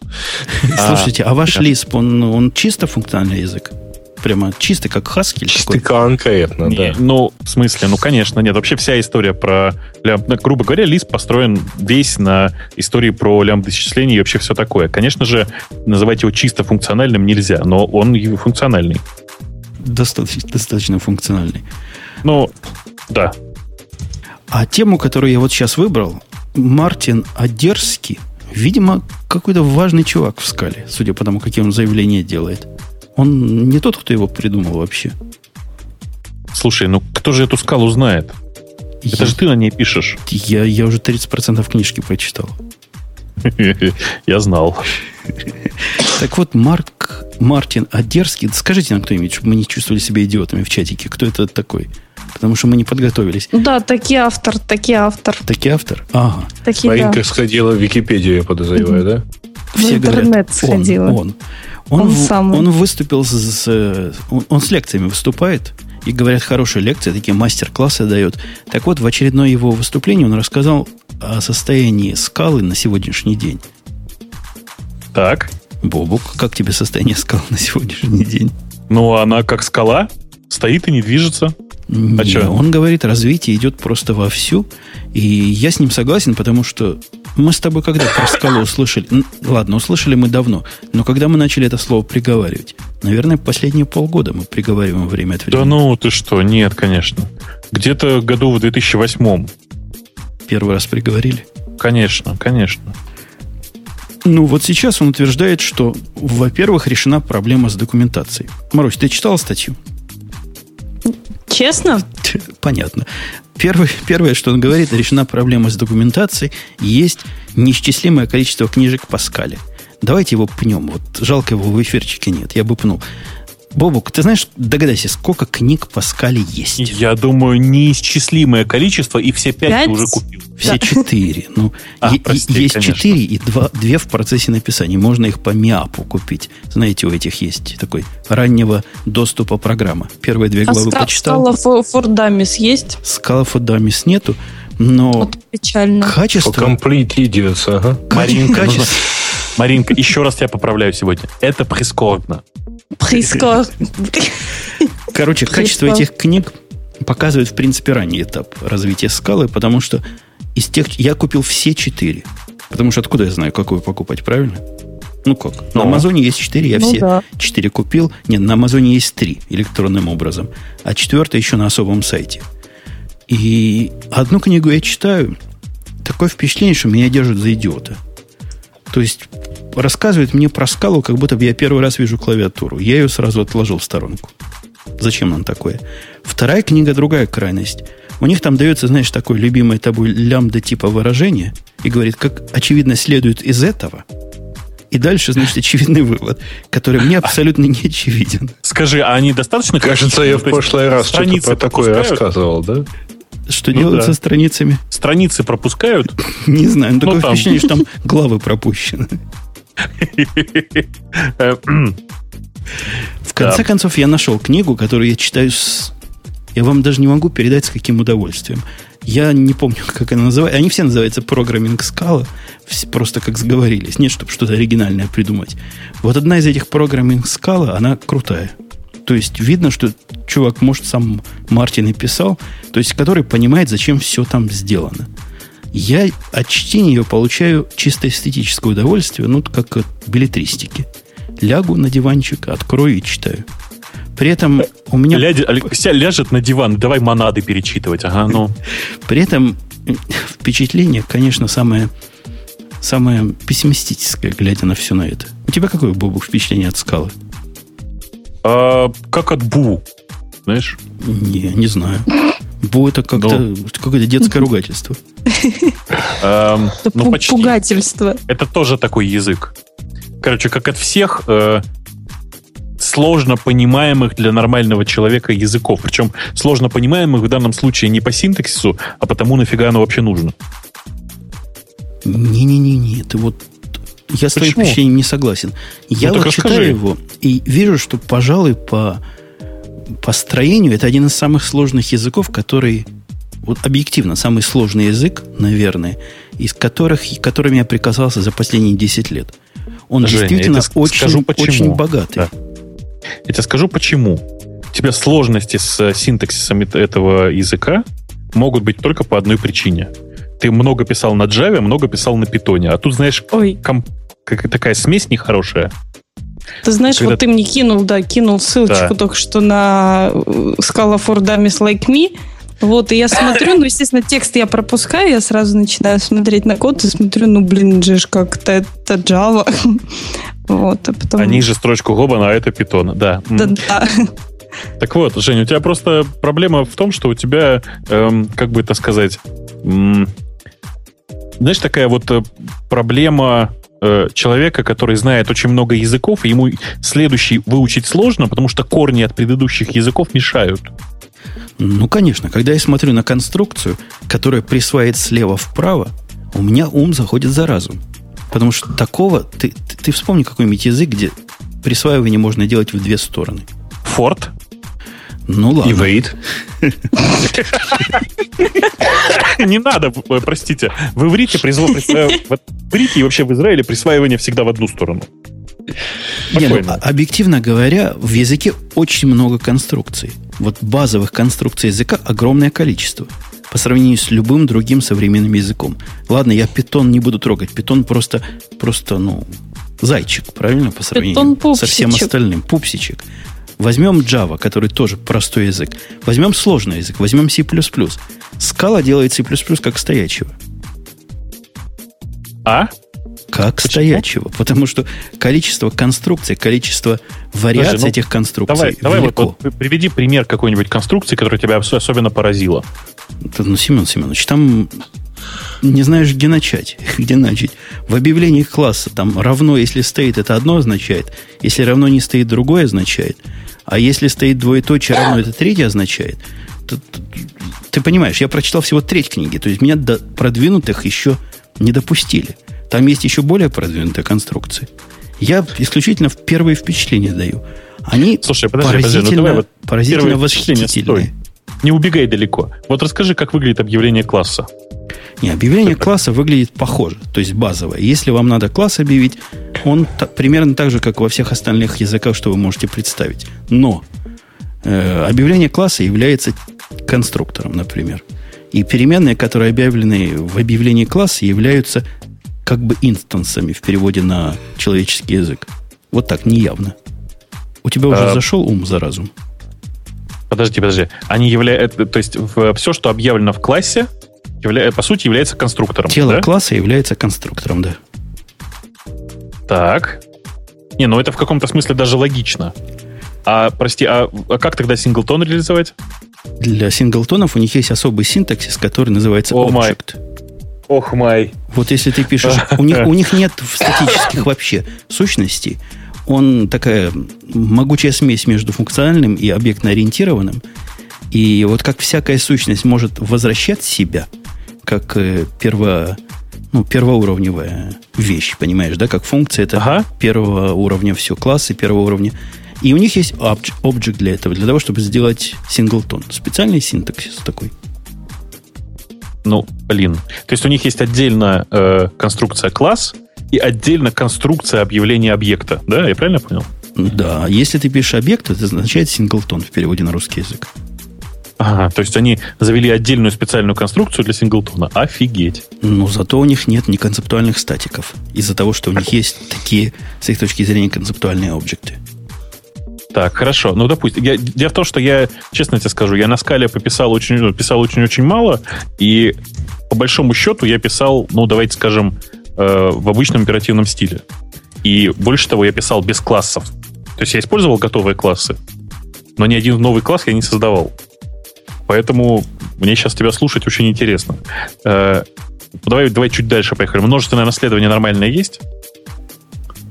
Ты прямо меня в тупик поставил. Это, видимо, в, той две трети книги, что я еще не прочитал. Не, у, у них вместо этого есть так называемые миксины. Я не знаю, как это по-русски называется. Когда Так и называется, миксины, да. Ага. миксины, когда ты можешь реализовать, Очень по-русски такое название. реализовать часть функциональности в том, что в обычных языках называется интерфейсом. Уж не знаю, Ну. как это, как это связано. И есть трайты, которые я только немножко тронул. Вот они вот в эту тоже сторону, что тебе интересно. Ага. Понял, хорошо. Отде- разделение на приватные и неприватные методы и эти самые есть? Это есть. У них еще больше есть. У них есть разделение на mutable, unmutable э, member. То есть А, это- в описании мембера можно прямо жестко сказать var или val. А, ну, это и для переменных тоже, на самом деле. Я понял тебя. Для всего. А private и protected, да, у них все это есть. И за что им, кстати, честь и хвала, они полностью переработали систему пэкэджинга джавовскую, которая ужасно более чем полностью привязывает тебя класс per файл, и нахождение файла должно быть там же, где путь класса. Я бы за это расстреливал того, кто это изобрел. Ага, а нормальные абстрактные классы есть? Нормальный абстрактный класс есть, причем там такое количество вещей делается по умолчанию. То есть, если ты описываешь класс без тела, э, метод, то есть, простите, без тела, это будет абстрактный метод. А абстрактный класс, Вот я врать не буду. Наверняка есть. Не может ну, окей, быть. окей, но абстрактные методы описываются именно так, да? То есть они, ну, как бы, ты, тебе нужно описывать все методы. Все методы надо описывать и обязательно делать override на те методы, которые ты, ну, которые как бы виртуальные называются в, в C++. Ага. В virtual писать не надо. Понял. Они, ну, они пытаются тебе пом- во многом помочь. Они там, там многого додумываются сами. И местами язык сильно напоминает, вот глядишь, опаньки. Так это ж я в питоне видел. А потом глядишь на другой опаньки, это я в Java видел. А некоторыми вот я... местами и в C++ видел. Я, я и говорю, мне кажется, что это просто тебя немножко должно шокировать. я Э, тут увидел кто-то, простите, я уже пролистал, кто прислал э, ссылку на э, 10 э, онлайнеров на скале, которые удивлят твоих, удивят твоих друзей. Я смотрю на этот список и понимаю, что э, чуть больше, чем половина этого списка просто в наглую сперта из аналогичного списка онлайнеров для. Понимаешь? Понимаю. Я вообще в Ruby вообще ничего не понимаю, но тебе верю. Ну, просто очень похоже. Ну и понятно, что э, там, если сейчас смотреть на этот список, то э, на питоне многое выражается, ну, и если э, там, если длиннее, то сильно понятнее, по крайней мере, выглядит по синтаксису. Потому что, э, ну вот смотри, да, э, что делает следующий ванлайнер? В скобочках от 1 до 1000, ну, 1 ту 1000, угу. точечка, reduce left, в скобочках прочерк плюс прочерк. Ну, я с прочерками уже кабан. Прочерки это у них placeholder. Ну да, как в Руби. Ну. Ну, что-то делает, наверное. Ты хочешь, чтобы я вот так сказал тебе сходу? Я всего три книжки прочитал. Да ну, ладно, наверняка ну первое, это первое, оно идет цепочно, слева направо. То есть, как у вас ну. принято в функциональных языках. Ты скажешь спасибо, что точка, потому что они могут точку и упустить. Синтекс позволяет в некоторых случаях точки опускать. О, боже мой. Да, это для того, чтобы делать всякие DSL, которые по-человечески выглядят. Нет, я понимаю, но э, вообще сама по себе идея, э, как бы это сказать, она очень э, странная. На самом деле это всего лишь ванлайнер, который складывает от 1 до 1000 все, все, ну, все числа. Это просто обычный, ну, типа нормальный редюс по массиву. в данном случае по списку. Хочешь, я тебе вот. еще больше расстрою. У них в функциях можно скобочки тоже упускать в некоторых случаях, но в некоторых они обязательны. Эм, наш с тобой любимый слушатель, который в кои-то веке все-таки сел послушать радиот, пишет, добавьте градуса гиковости, зачитайте, пожалуйста, вслух последний патч от Линуса. Это Сван, э, что ли? Нет, это второй. Сван второй по любимости. Ага. Прости, прости Сван. Эм, как-то так. Я просто действительно, я смотрю в сорцы, в смысле, смотрю в онлайнеры и понимаю, что большая часть из них совершенно нечитаема вслух. Для меня это очень важно. У них, у них, а. ты понимаешь, с точки зрения синтаксиса прям проблема. Не, даже не проблема, а беда. Я поэтому смотрю на скалу, во всяком случае пока, как на язык э, для развлечения. Я вот честно вам скажу, у меня очень продвинутая команда. Наверное, у Бобука тоже. Но я себе ясно вижу, что если написать нечто мне на скале, а я таки напишу, я таки заставлю их читать, они будут плакать кровавыми слезами. Слушай, ну, э, я уже у себя в, компании проблему скалы решил. Ко мне приходил один из очень хороших наших программистов и говорит, очень хочу писать проект на скале. Я уже не помню, сколько я ему тогда сказал, но, наверное, вот если сейчас смотреть на компанию, я бы, я бы ответил так. Ну, ты, пожалуйста, приведи еще 29 программистов из компании Яндекс, которые готовы писать на скале. И тогда, ради бога, пиши. Он ушел э, со словами «я найду, я найду» и больше не возвращался. До сих пор ищет. Нет, ну мы главное не сказали. Собственно, состояние, мы про состояние говорим, да, Марк выступил. Они создали коммерческую фирму, которая занимается распространением и внедрением скалы в интерпрайзы. Это Type Safe все это называется, хозяйство. Кстати, говоря про скалу, нельзя не сказать, Бобук, что по сравнению с каким-нибудь позорным питоном или не менее позорным груви, о котором тут нас просили говорить, мне написали, чего про скалу да про скалу, расскажите про груви. Так вот, по сравнению с этим позорным груви и питоном, скала-то он язык со строгой типизацией, что крайне круто. А у них именно строгая типизация, да? То есть они вообще не позволяют дактайпинг? Ну, они, у них это по-другому называется, они сами там догадываются, примерно как в Java. Вот такая типизация уровня, как в Java, строгости. Ну, понятно. То есть это все-таки строгая типизация. Просто они местами догадываются о том, какой это тип. Э, я, честно сказать, не очень понимаю смысл при наличии Java э, еще одного языка со строгой типизацией, просто с другим синтаксисом. Он нет, он не просто язык с другим синтаксисом. Он язык, который прикидывается объектно-ориентированным, ну, чтобы не отпугнуть вот таких, как мы с тобой. Или таких, как я. Тебя-то не отпугнешь, лисписта.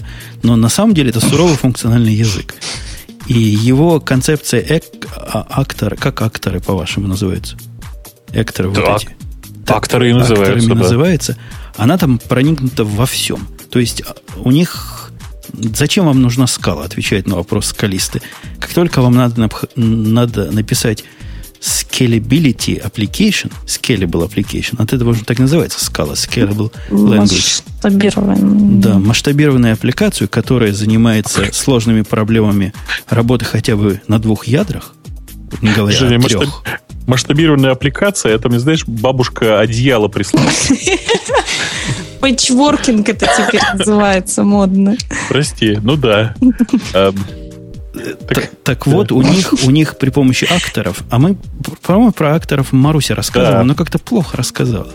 У них... Нет, ты меня тогда хвалил, между прочим. Хвалил, да. У них все делается акторами, асинхронной посылкой этим акторам, соответственно, сообщений, перепосылкой сообщений и pattern matching, то, что pattern matching это они из Ирланга, судя по всему, утянули. Я там такое видел. Вот у них делается относительно безопасное, чуть ли не доказуемое безопасное многопоточное программирование. Много, не, оно не многопоточное, оно скорее конкурентное программирование. Ага. Ты проникся, Бобук? Представь, Я тебе надо про... сделать дис- distributed system сразу на скала. Зачем? Сразу на Erlang. Ты что? Да, ну, Erlang, он настолько далек от корней. Вот ты-то имеешь дело с реальным миром, а в реальном Слушай, мире есть библиотеки на Java, есть код на Java. И я понимаю Java тебя, я понимаю тебя. Но, понимаешь, он, конечно, Erlang далек от корней. Зато у него есть суффикс и офигенная приставка. А, по большому счету, э, большая часть библиотек, которые тебе реально нужны, они для Erlang есть. А те библиотеки, которых, которых нет, они тебе не нужны. Ну или напиши сам. Не, ну я тебе простой пример не вброшу Что-то Apple, вам не кажется?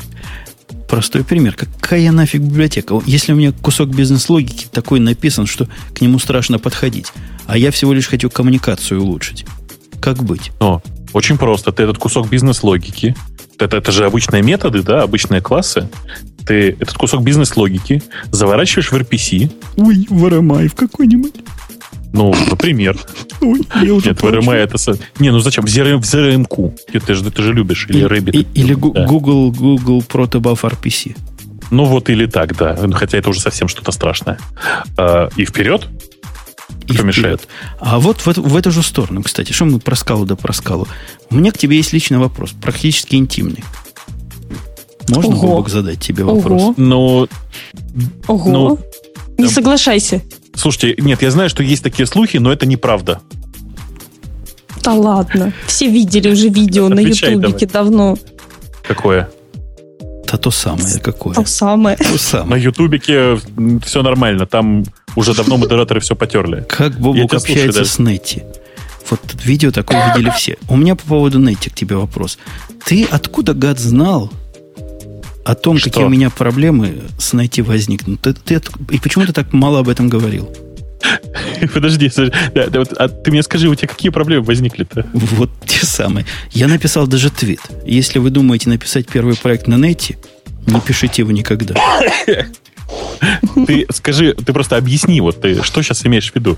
Потому что я тебя э, объяснял про Netty много всего и начинал со слов, ну, не могут ребята из GBoss написать что-то хорошее. Во, давайте поговорим. Марусь, ты не против про Netty поговорить? Да, без и вопросов вообще. И про Брудди, и про Netty. Я тоже не против помолчать про что-нибудь. Да. Я, я, вам, я вам скажу за Netty. Я вам скажу по поводу Netty, что это совершенно поразительная система. То есть системы с таким... Она... Где, где бы начать, чтобы культурно? Но вот это самая большая разводка, которую, программистская разводка, которую я видел за последние много лет. Это а? вводная часть. Если вы пойдете на нете, поищите нете с двумя ти, пишется, дорогие слушатели. Там написано, Гугле, что это фреймворк. Там написано, что это фреймворк, который упрощает вам бестолковом написание асинхронных э, клиент-сервер приложений. Он для этого придуман, для того, чтобы, заметьте, упрощать написание клиент-серверных приложений на Java. И в этот момент. Игорь, Игорь, Игорь Сусоев смеется над вами, жалкие людишки. Так вот, я вам скажу, что если вы пойдете дальше, как я пошел, ну, вы же не верите на слово. Мы с Бобуком на слово не верим. Мы идем смотреть примеры. Всякий пример, который там приведен, поддерживает эту концепцию. Они такие, да, действительно упрощают разработку клиентских приложений. Ну? И, а теперь... Клиентских приложений, да? Я И правильно серверных понимаю? приложений. Клиент-серверных приложений синхронных. Ага, ну. Теперь самое главное. Если вы еще раз посмотрите внимательным взглядом, я, к сожалению, внимательный взгляд получил только после двух недель эм, интимных отношений с Нетти, то вы увидите, что все эти примеры, которые они дают, они какие-то специфические. Нет ни одного примера, который, например, посылает в ответ больше, чем одну запись. То есть сервер, клиент, ну, такой stateless сервер, которому делаешь коннект, что-то говоришь, он тебе чего-то отвечает, закрывает коннект, иди лесом. Есть продвинутый пример прокси, который делает примерно то же самое, только закрывает не сразу. Все примеры, которые показывают, насколько просто делать, они все вот на таком уровне. Теперь начинается самое интересное. Представьте, что у вас есть реального мира приложения. У меня было приложение, которое должно поддерживать тысячи коннектов. То есть тысячи коннектов нам явно надо чего-то? Чё ж мы, мы не будем тысячу фредов заводить, и мы не будем блокировать все это, потому что знаем, что это плохо. Работать не будет. Согласен, Ну, Бобук? Работать же не да. будет. Ну. На NIO писать это, конечно, врагу не пожелаешь. Поддерживать все эти состояния. NIO 2 еще не вышел, поэтому на нем тоже писать нельзя. Поэтому идем на нете. И видим полнейшую загадку. То есть простые вещи, которые вы подозревали, что должны работать из коробки, ведут себя абсолютно не так, как вы интуитивно представляете. Ну, пример я тебе дам. Хочешь пример? Что ж тебе так просто не Я говорю? хочу. Пример, да? Вот представляешь, ты, у тебя сервер, он создает хендлеры. У них в нете вся система, она ивент-ориентированная. То есть они полностью построены на перехват на то, что пользователь библиотеки, фреймворка должен перехватывать события и писать в них свои обработчики. Ну, ты понял, да? Да, ну. Вот. А теперь представь тебе, я, я даю тебе задание. Представь себе в фантазии в своей, что я твой начальник, злобный, и говорю тебе, а ну-ка, Бобок, я хочу, чтобы после коннекта ты клиенту послал 800 миллиардов записей. Расскажи, как ты будешь это делать в нете. Значит, как я буду делать в нете это? Для начала я пойду и найму хорошего адвоката. Так, хороший шаг. Ну, а потом я торжественно объявлю, что это был, это был акт харасмента, потому что заставлять меня сношаться с Нетти, это, мягко говоря, не, неэтично с твоей стороны. Ладно, а тогда я, я посмотрел на твою игру и сказал, ой, Бобук, ты меня гад напугал. А сделай мне так, чтобы если у тебя сервер, который что-то посылает, вдруг не посылает, что он каждые пять минут пинг посылал. Как ты это будешь делать? Э, Я знаю, как это сделать.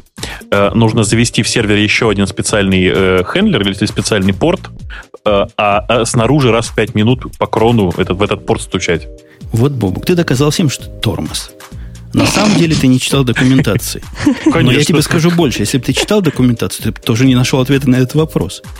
Потому что в нете читать документацию – это полнейший идиотизм и кретинизм. Это даже идиотизм, сравнимый с кретинизмом. В документации ничего нет. Вообще. Единственное, что вы можете найти, это читая их исходные тексты. Вот читая их исходные тексты, вы можете обнаружить, что есть такой э- idle handler, который расширяет стандартный их э, хендлер или процессор, я не помню, как это у них называется. И вот он, если ему подмешать специальный таймер, который почему-то не в миллисекундах, а в секундах задается, что тоже не совсем очевидно из документации, а на своем опыте понимается, то он может реагировать на отсутствие write и read activity. Это все там есть, понимаешь? Оно все там уже есть. Но это все покрыто высоким слоем сажи и тайны. А в секундах знаешь почему? там, наверное, порождается отдельный, несмотря на то, что она вся асинхронная, там порождается отдельный тред, а в нем слип написано. Не знаю, у них для этого надо специальный таймер, share таймер использовать, который обязательно должен быть final. Там тоже такие не очень понятные требования, почему именно так, но все, все айдлы должны использовать общий э, финальный таймер. Хорошо бы их таймер, хотя можно прикрутить и обычный таймер джавовский. Да. Ладно, я тебе скажу другое. Вот э, вернемся к моему примеру, когда надо послать больше одной записи в зад. Тебе кажется этот пример чем-то особо экзотичным? Вот скажи мне. Подожди, еще раз задачу. Вот к тебе, у тебя есть клиент Больше, чем одну. Да. Клиент Ага. послал тебе subscription request, да? Сервер Ага. начинает ему в ответ лупить по мере готовности свои ответы. Много ответов. Миллиард миллионов ответов. Ну, тут тут я что-то думаю, странное есть, по-твоему. что... Нет, но я думаю, что в нете это реализовано так же, как везде. То есть ты э, выплевываешь порцию, после этого говоришь, э, у меня тут есть еще данные, вот, э, вот callback, за которыми нужно, по которому нужно запросить еще данные. Нет?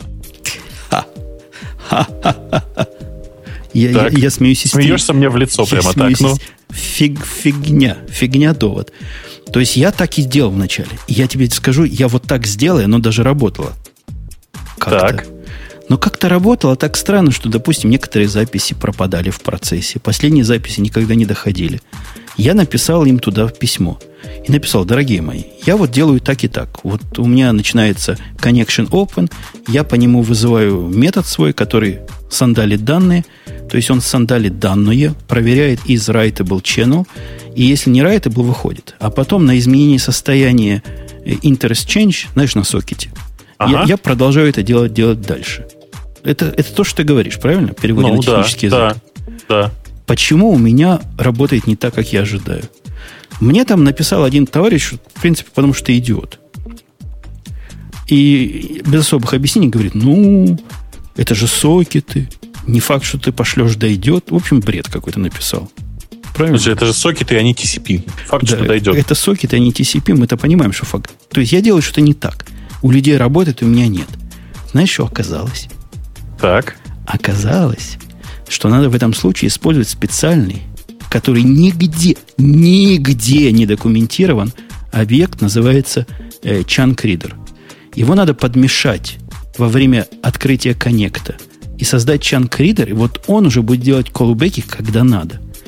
Почему эти колбеки не работают на interest change, убей меня, я не знаю. Но вот правильный способ это использовать chunk reader. Пере, переназначаешь его на свои ивенты, делаешь там, всё- там три строчки буквально. То есть нете прекрасен в том случае, если ты знаешь, чего ты делаешь. Если ты эксперт в нете, ты можешь написать в пять строк совершенно поразительную, непонятно как работающую программу, и она будет работать. Женя, ну, еще раз. История про документацию – это все про JBoss, понимаешь? Это, это все про JBoss как э, источник каких-либо технологий. Там все такое. Зачем ты... Блин. Мы все знаем, что делать с продуктами JBoss. Не трогать. Понимаешь? Почему? Ну, и, ну как почему? Ну потому что ты на этот сайт зайди. Твой я заходила, твой- я зашла твой на нете, и там, а нет, да. Во- во- Net. у, у Нети сайт выглядит, как будто бы делали приличные люди для приличных людей. Но на самом деле это только для тормозов. Ничего реального на основе этой документации написать невозможно. Кроме того, пользователи Нети делятся, вот у них там есть форум, это единственный источник хоть какой-то, каких-то намеков. Они делятся на два класса. Кретины и снобы. Больше там... Ну, ну, вот иногда автор появляется, автор японец или китаец, он по делу говорит. Все остальные просто либо издеваются, либо смотришь на них и стыдно. Очень специфическое комьюнити. Ну, оно как у скалы, ты знаешь? Не я пока не ходил. Я, я ж треть книжки прочел, напоминаю. Куда мне Ай. форумы ходить со свинячьим рылом. Слушай, это ты просто на этих форумах будешь гением. Ты читал книги, понимаешь? Все в порядке. В общем, Нети меня удивило в этом смысле. Настолько неожиданно ведущий се- себя фреймворк я не видел. Но оно опять же... Скажи, а, скажи, а вот ты, прости, у меня к тебе странный вопрос. А нельзя Netty на скале использовать? Не пробовал? Это будет совсем, совсем уже извращение. То есть, чтобы совсем жизнь медом не казалась. Ну, Жень, просто понимаешь, ты ушел в э, такие извращения, что мне уже периодически хочется у тебя спрашивать, какое у тебя стоп- стоп-слово при использовании Netty. Уже просто, ну, потому что невозможно. Я тебе расскажу вот еще один, один прикол, который пока ко мне зашел в голову, у меня он до сих пор в голове как следует не сидит. На, на каждый хендлер создается объект. На каждый коннект, да, создается хендлер, который является объектом. Ты согласен, что это хорошая идея? Ну, ну. Объект в себе все инкапсулирует, то есть он такой безопасный. То, что в другом объекте, в другом хендлере происходит, на этот хендлер не влияет. Makes sense до этого да. момента? Да. А теперь представь, если ты в одном из хендлеров чего-то ожидаешь. Ну, например, ты в обработчике события пытаешься засунуть в очередь, а в очереди больше нет места. Ты понимаешь, что так. произойдет? А зачем ну, так делать? Ну как, например, ты как делаешь? Я, я как на эту проблему попал? У меня вначале происходит subscription на тысячи каналов. Subscription происходит на первый канал, он начинает быстренько читать данные, класть в очередь на второй канал, а клиент начинает читать, когда он subscription закончит. У меня вся эта угу. конструкция зависала мертво на deadlock. Догадался, Бобок, уже почему?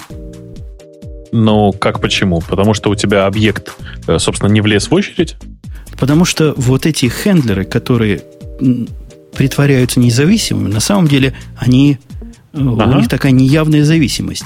Если ты заблокировал read в одном объекте, это же не многопоточная аппликация, это асинхронная ага. аппликация, то все, сливая воду. У тебя все стоит, ну или зависит от того, сколько тредов у тебя э, в, в этих активных бежит. Там четыре таких дедлока сделал, все стоит, без всяких вообще индикаций, почему стоит. Ты сидишь, как дурак, смотришь и понимаешь, опаньки, а мне же надо все потоки, все чтения приостанавливать. В результате ты делаешь после открытия прямо в опене абсолютно неявную вещь reader, э, reading enable false. Вот кто на это посмотрит, покрутит сразу пальцем у виска. Нафиг это сделано? А иначе никак. Э, я прямо что-то, я даже не знаю, что тебе по этому поводу сказать. Скажи правду, что ты прослушал и ничего не понял. Нет, я, к сожалению, все понял, но у меня просто... Ну, то есть я слегка в шоке. А зачем такие усложнения? То есть тебе не кажется, что просто можно было на NIOS спокойно написать все? Не-не, не кажется. Ты явно теоретически к NIO относишься. Здесь от тебя что скрывают? От тебя скрывает машину состояний. В принципе, в средней сложности аппликации тебе не надо переписывать э, вот этот метод диспатчинга. Диспатчинг у них работает сам из коробки, и, как правило, его можно не трогать. Женя, я тебя повторяю. Игорь Сысоев смеется над тобой, жалкий человечишка. На, на, на Plain C написал, понимаешь? Не, ну, Без конечно, можно, но я ж, во-первых, я не один. Во-вторых, я ленивый. А в-третьих, у них там еще есть, кстати говоря, улучшение byte buffer а. Они byte buffer улучшили в Netty. Ну? У них два pointer а есть в byte buffer е. Для read а и для write а, для того, чтобы не делать flip ы. Они считают это прям большим достижением. Подождите, чтобы не делать что? Ну, flip не делать. Ну, Нет, вот ты мне разжуй, пожалуйста, вот этот момент. Ну, в byte buffer е, который часть NIO, да. который в основе, куда ты все кладешь, у тебя есть да. один, один указатель, который указывает на позицию либо для чтения, либо для записи. Для того, чтобы их переключать, так. Надо делать flip. Понимаешь? А, все, я понял. До меня дошло, да. Ага. Да, здесь, здесь есть два, ну тут по-человечески сделано, есть два указателя, они сдвигаются по этой очереди, но тоже не как у людей. Когда у тебя в обработчике приходит обратно э, канал с byte-буферами, с которого ты можешь читать, ты из него ага. достаешь. Но абсолютно где-то за сценой происходит его к, ну, сжимать, сжатие, как, как этот compact, который ты понимаешь, ну, баффер да, же он не да, циклический. Да, да, он да, до конца да, дает да. и кранты. Да, ну. Вот это у них происходит где-то сбоку. Абсолютно не видно, есть... когда, когда это происходит, но если ты сам используешь их channel buffer, то это твоя responsibility делать, когда надо, вот этот самый компакт. Нет, слушай, мне это кажется все-таки очень большим усложнением само по себе.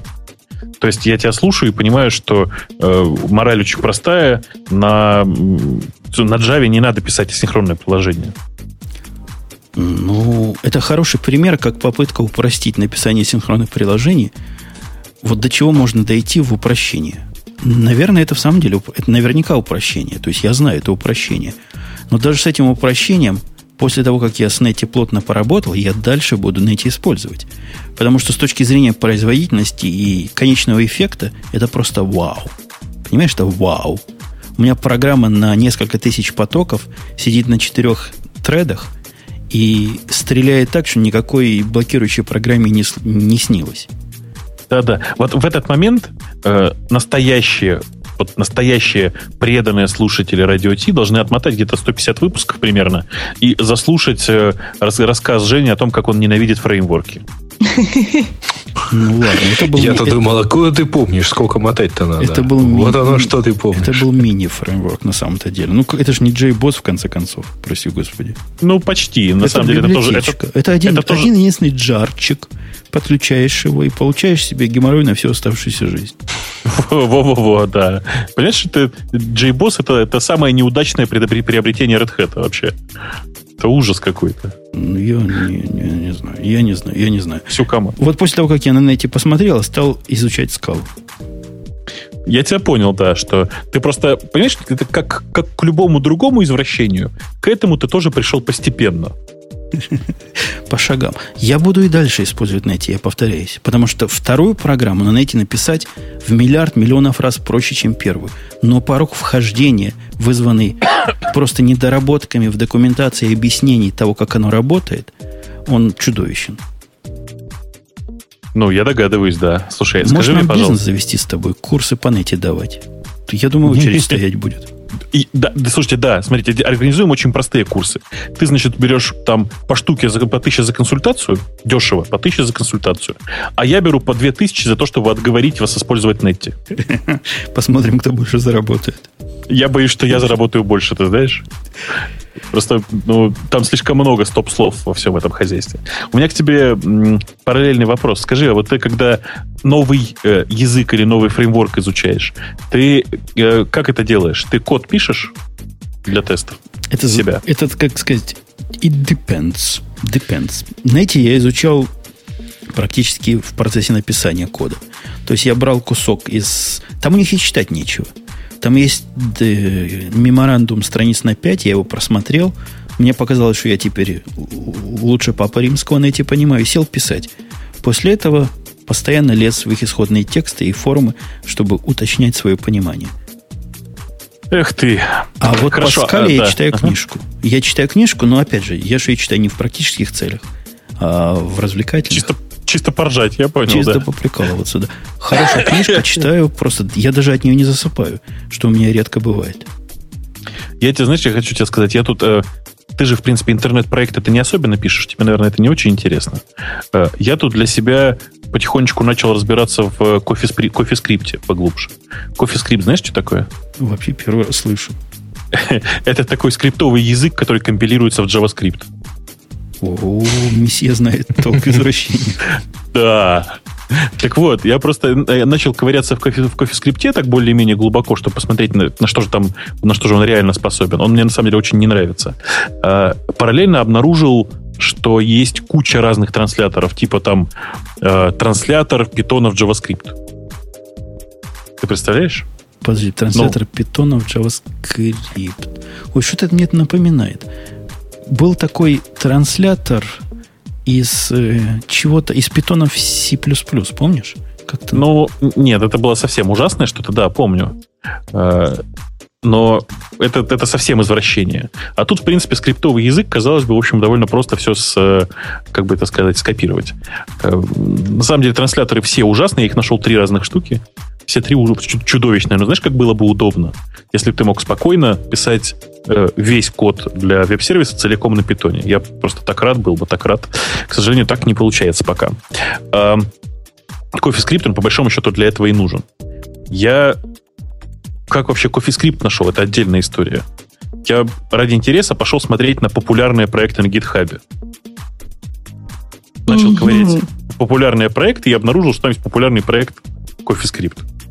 Э, и оказалось, что... Ну, и теперь, если знаете, я подписался на изменения в э, списке популярных проектов GitHub, потому что каждый раз там появляются довольно интересные штучки. Ты вообще за интересными штучками следишь? На GitHub? Ну, У нас, например. кстати, пару новостей есть про GitHub о том, что там что-то там Стало Комитов лучше. было больше, больше чем, чем где-либо. Я не помню только где. Сейчас мы тронем. Не, я GitHub как-то не особо, Бабук. А, То есть- обогнал SourceForge и Google Код по количеству комитов. Я Вот. туда захожу только с двумя целями. Загрузить чего-нибудь. Я уже научился, где там кнопка download. Не с первого раза, конечно. И, и когда надо мне взять Redmine у какого-нибудь плагина, они там тоже все лежат. Вот все, Вот он. собственно, да. Тогда Вот я он правильно пишу Михалыч. гид, клон, я, я по-вашему умею. А, то есть, подожди, а, а так ты используешь просто свой хостинг Меркуриала, да? Не используешь какой-нибудь Bitbucket? Нет? Не, тоже не использую. У меня эти публичные проекты на Google Коде, а не публичные, у меня свой собственный Меркурий, есть, дай бог каждому. Зачем мне еще какой-нибудь битбакет?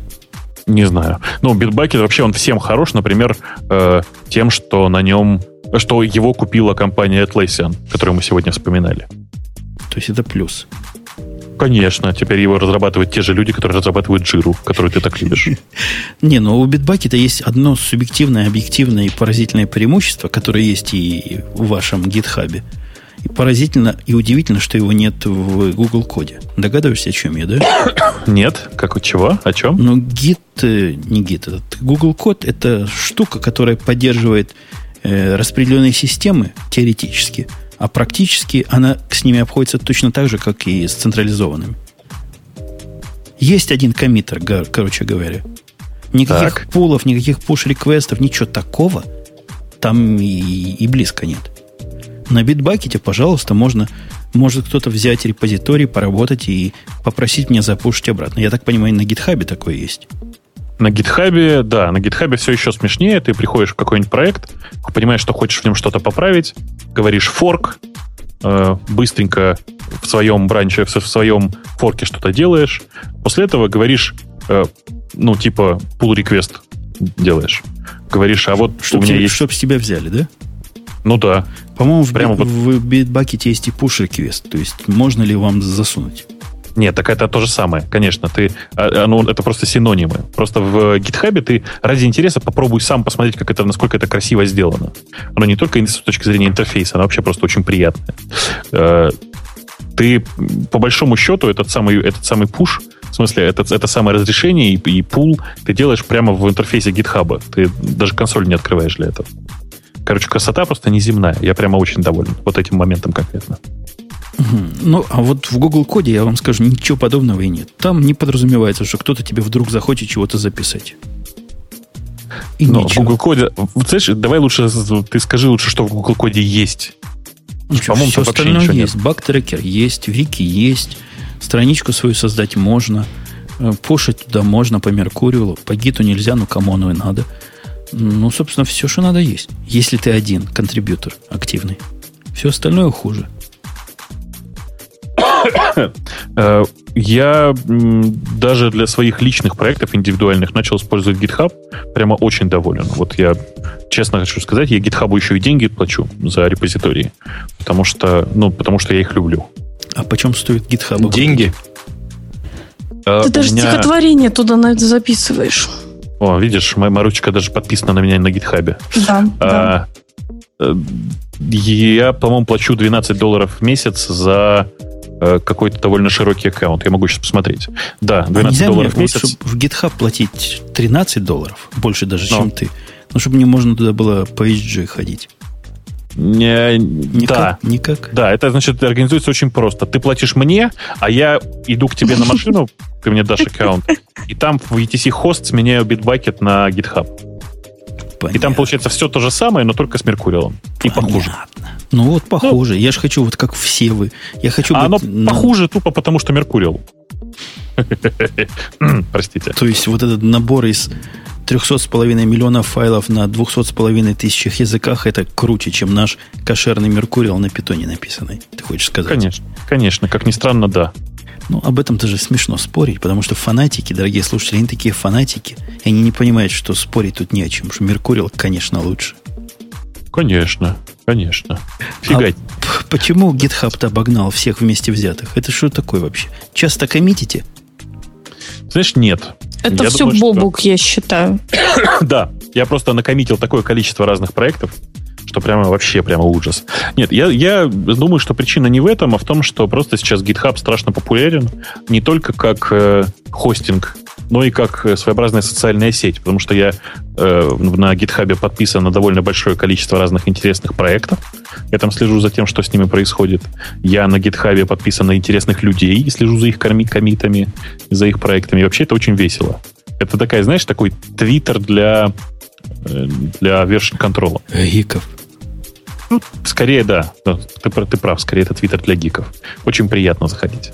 54% этих гиков мировых сидят на гитхабе, судя по статистике. Мы смотрим вот на такую красивую диаграмму. Наверняка угу. тоже на гитхабе где-то выпущенная. 30% на чем, Маруся, на SourceForge? Мои уже глаза старые не видят. Да, SourceForge 30%, 2% на CodePlex и 14% на Google Коде. То есть вот этого битбакета здесь вообще не фигурирует. Видимо, он меньше одного процента, или авторы не знали просто, когда считали. Я думаю, что Bitbucket э, сильно меньше одного процента, потому что большая часть проектов на Bitbucket, они закрытые. А здесь речь идет в основном про открытые проекты, в смысле про публичные проекты. Что ж ты так вздыхаешь, Грей, это тяжело. Ты так сильно любишь GitHub или так сильно его ненавидишь? Нет, я вылавливаю знакомые слова. А там деле. еще код... Их мало, ловить приходится долго. Там еще 2% код плекса есть, который зуб даю для Меркуриала. Я что-то такое слышал. По-моему, да, у него есть Меркуриал. Я не знаю, есть ли или только Меркуриал, но как-то он с Меркуриалом связан. Надо пойти на него посмотреть. Целых 2%. Нет, подожди. за наших питоновских гордость берет. Я не верю, что э, код Plex, э, как бы это сказать, только для Меркуриала, потому что, если я ничего не путаю, код Plex это же Microsoft. Microsoft. Не, не, не. Мы туда не пойдем. Что, в самом деле Microsoft? Конечно. И я, я Microsoft. запятнал себя желанием туда пойти. Прилюдно. Да? Представляешь? Не пойду. Буду дальше на Google коде, благо его целых 14%. Ну, мне кажется, что это сильное преувеличение, и на самом деле там большая часть проектов старые, и комиты туда происходят уже так, постольку, поскольку, по привычке, давайте скажем так. Все-таки Google Code действительно совершенно не социальный сервис, а разработчики, они любят иногда так позырить, кто что коммитит. Ну, а ты посмотри а... на статистику языков, она тоже вполне э, вполне показательно. На Google Коде на первом месте проекты на Java. То есть это суровые интроверты, которые вообще ни с кем не хотят разговаривать. Потому что они уже Java читали. Зачем с кем-то говорить? А на гитхабе Руби на первом месте. Что же не может не вызывать истерический нет, нет, смех. Ты, ты, ты зря. Ты, нужно зачитывать первые три пункта. На Google Коде список языков Java, C++, Python. А на GitHub первые три языка это Ruby, Python, JavaScript. Само по себе тоже хорошо, То мне есть кажется. Пацаны на GitHub, а мужики на Google Коде. Нет, мужики на SourceForge, потому что у них первые три это C++, C++, Java и Plain C. Да. Точно. А вот там пацаны, понимаешь, а не то, что... А на кодплексе вообще извращенцы. C-Sharp на первом месте, потом JavaScript, потом тоже C. Да, это правда. Но, понимаешь, кодплекс, действительно, там есть очень смешное сравнение. Э, у GitHub на самом последнем, девятом месте проекты на э, C-Sharp. Их э, реально очень-очень мало. Так вот, на кодплексе C-Sharp это самый популярный язык, но по количеству комитов там столько же их, сколько на GitHub для C-Sharp. То есть, по большому счету, э, код Plex совсем, он, совсем не, не существует на нормальных горизонтах. Ну и, и ладно. В общем, ты говоришь, GitHub всех победил. Да, приходите к нам на GitHub, у нас есть печеньки, и теперь нет э, русского языка, нет, нет поддержки русского языка, все теперь только по-английски. А, ты хоть когда-то включал? Ты знал, что он был? Да, ты знаешь, я его включал ради интереса посмотреть. Э, выклю... Я потом очень долго искал, где его выключить. Все смешнее.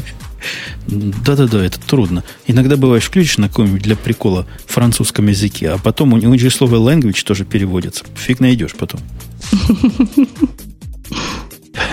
В общем, в каком-то смысле ты, конечно, прав, но там дело не в этом, а в том, что действительно в настройках очень сложно было найти, где там переключение языков. А, и перевод был чудовищный совершенно. Но и он был чудовищный, был неполный. Не из-за да. этого, да? Убрали из-за того, что комьюнити сказала, что нам нафиг оно не надо. Или Нет, они ошибаюсь? убрали не поэтому. Они убрали, потому что поддерживать этот код никакого смысла, потому что комьюнити переводом толком не занимается, ни хелпы не перевели, ничего, и это, в общем, все такая мышиная возня.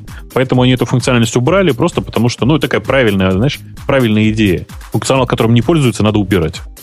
Бобук, зачем Я. вы обманываете народ? Восклицательный знак. Ужас всеми большими буквами. Вот ответь. Где? Ответь. Я вот читаю наш чатик. Зачем ты обманываешь народ? Тебя спросили, прямо ответь. Зачем? Вот зачем? давай, Да. отвечай на пацана. Ты, А, За деньги. Кинул пацана. ты за базар вообще свой отвечаешь? Ну, что ты обманываешь ты народ? Так, я не понял, ты что, на кого едешь-то? Не, нам Что вообще такое происходит? Так, Остров... Маруся, отойди в сторону. Нет, подожди, давай, давай, ты на кого едешь вообще? Не, не, погоди, погоди, дорогой.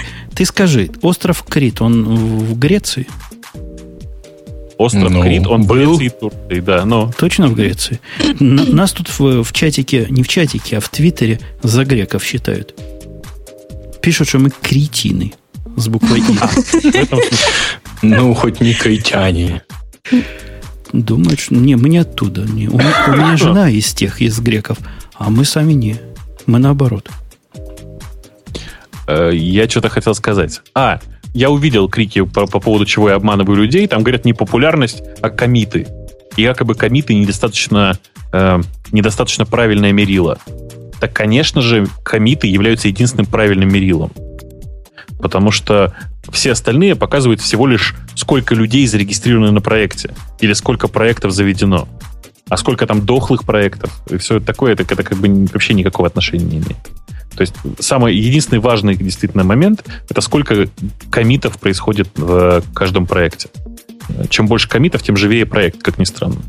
Но я тебя косвенно поддержу в том смысле, что если сравнивать GitHub с его конкурентом, который там на втором месте SourceForge, то ну, GitHub просто менее чужие для не таких уж хищников делали по сравнению с For- SourceForge. Это вообще какой-то ужас и кошмар. Ну, SourceForge просто очень старый, Женя. Ну, он же был ну, практически таким главным первым. Всегда. Он, он Он всегда был был, всегда, таким. да. Да. Ровно такое ощущение. Ладно, у нас эта тема закончилась. Смотри, мы говорим час сорок и тронули ровным счетом, по-моему, три темы. Это хорошее покрытие, наверное. Коэффициент покрытия глубокий. Да это свидетельствует о том, что вы не умеете останавливаться. Так это же специальный такой выпуск, чтобы не останавливаться. Бобук, дай нам какую-нибудь тему на, напоследок, чтобы мы, мы могли по ней еще минут 20 что-нибудь сказать. Напас ледок. Ну, давайте посмотрим. А что у нас там осталось в интерес- интересного в э, темах? Э, Ходу. Back to Agile, Что- Agile Values. Что про что, а Маинка о да. Graphical replacement for terminal. Ну, это, давай. это я в анекдот Чё? поставил, да. А почему? Прекрасная тема про термкит. Давайте про термкит поговорим. Ну, Прекрасная же штука. Давай, Чё? давай. Вот я выбрал его. Ты Выбрал его поставил? да. Скажи главное про термкит. Ты его поставил? Я поставил, да. А, А. нет, я не поставил. Я его поставил, но он не работает. Потому что для того, чтобы он работал, ему надо какие-то то ли джаваскриптовые движки ставить. Там как-то сложно все. Конечно, конечно. Там все очень сложно, потому что для этого нужно поставить Node.js, э, и под все это под, значит, сервер запускается под ним, а клиент это отдельное приложение. Вот это, кстати, отдельная, значит, смешная шутка. То термкит есть действительно- терминал в браузере. это терминал в, ну, почти в браузере. В терминал в специальной программке. Он, кстати, тебе бы очень понравился, мне кажется. Э, Он, э, это, это не оскорбление сейчас было, если что. Э, Это действительно красивый графический терминал. Попробуй там открой э, э, описание и почитай. Там, там скриншотики красивые есть. М? По большому счету, это попытка сделать не терминал даже, это неправда. Попытка сделать программу, которая унаследует все прекрасные функции юниксовых терминалов, то есть юниксового шелла, но при этом будет показывать все в графическом красивом виде. Идея, в принципе, хорошая. А мне кажется, я знаю, откуда ноги растут. Автор, Откуда? наверное, смотрел много всяких фильмов, где хакеры вот за подобными терминалами постоянно чего-то хакают. У них вот всегда вот так. Ну, То есть у них тут сразу SSH, например, у хакера, да, и сразу какое-нибудь графическое изображение атомного реактора. В одном, в одном же терминальном черненьком окне. Нам же тоже хочется. нам Ре- же тоже хочется. Реактор заглушить. Ну, я не знаю, я ужаснулся по поводу того, как это все реализовано. То есть для меня это просто чудовищный проект, потому что Потому что для того, чтобы его запустить, нужно сделать следующее. Установить Node, Node.js. Node.js, если кто не знает, это такой э, фрейм, фрейм, фреймворк и набор, набор компонентов для организации серверного JavaScript. Да. Ты бы Грей дал сказать. А я сказал. сказал. Два слова. Значит, нужно установить Node.js. Э, после этого нужно скачать, опять же, кстати, из GitHub, из репозитория, э, забрать э, полный код его, собственно, репозитория. И внутри этого репозитория лежит еще специальный бинарник для macOS для того, чтобы его можно было запустить. Ты, значит, идешь в одну библиотечку, там пишешь набор команд, идешь в другую библиотечку, в другой каталог, там пишешь набор команд. После этого заходишь в третье место, там выполняешь специальный скриптик, который запускает сервер. А теперь нужно, нужно еще отдельно запустить вот этот бинарник, который выполняет функции клиента. Вот сразу после этого все красиво, просто зашибись. Но, знаете, То есть если ты по у вас... в итоге ходишь, да? Да, но если у вас хватило ума для того, чтобы запустить этот термкит, то вообще-то, в принципе, он вам не нужен. Это, это довод, типа, я читал на днях и даже давал ссылочку в Твиттере. Очередная компания Windows против Mac, которую Microsoft начала. У них там последний довод наши, сказано, наши компьютеры, в отличие от Apple, который бывает только черный и серебряный, могут быть представлены в разных цветах. Это типа довод за. И мужик, который обозревал статью, говорит, товарищи, если... Он не по-русски говорил, но так и говорит, товарищи, если вам при выборе компьютера самое важное это его цвет, то, скорее всего, вы не сможете в браузере найти эту страницу, где Microsoft его так пропагандирует. Да. Ну, как-то так, да, как-то так.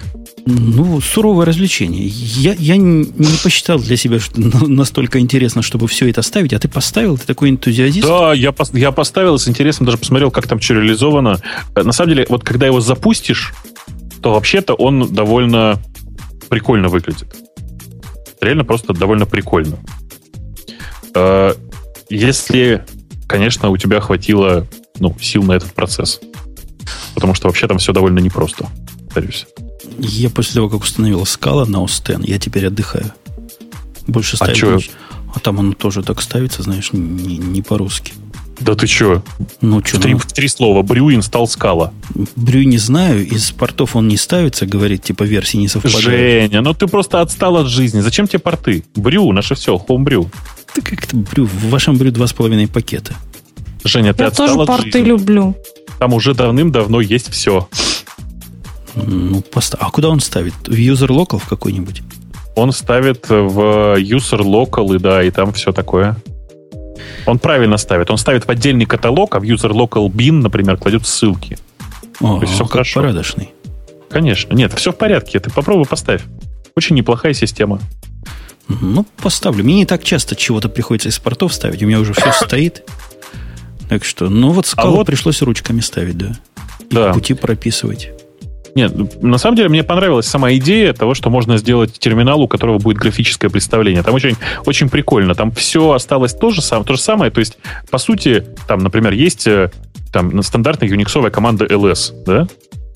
Так вот... Ну, а зачем она иконки показывает? Вот кому, слушай, кому они интересны? Это мимимишно. Вот. Там просто все программы на самом-то деле возвращают, по сути, э, как бы это сказать, такой, такой HTTP-шный ответ у которого в качестве тела JSON.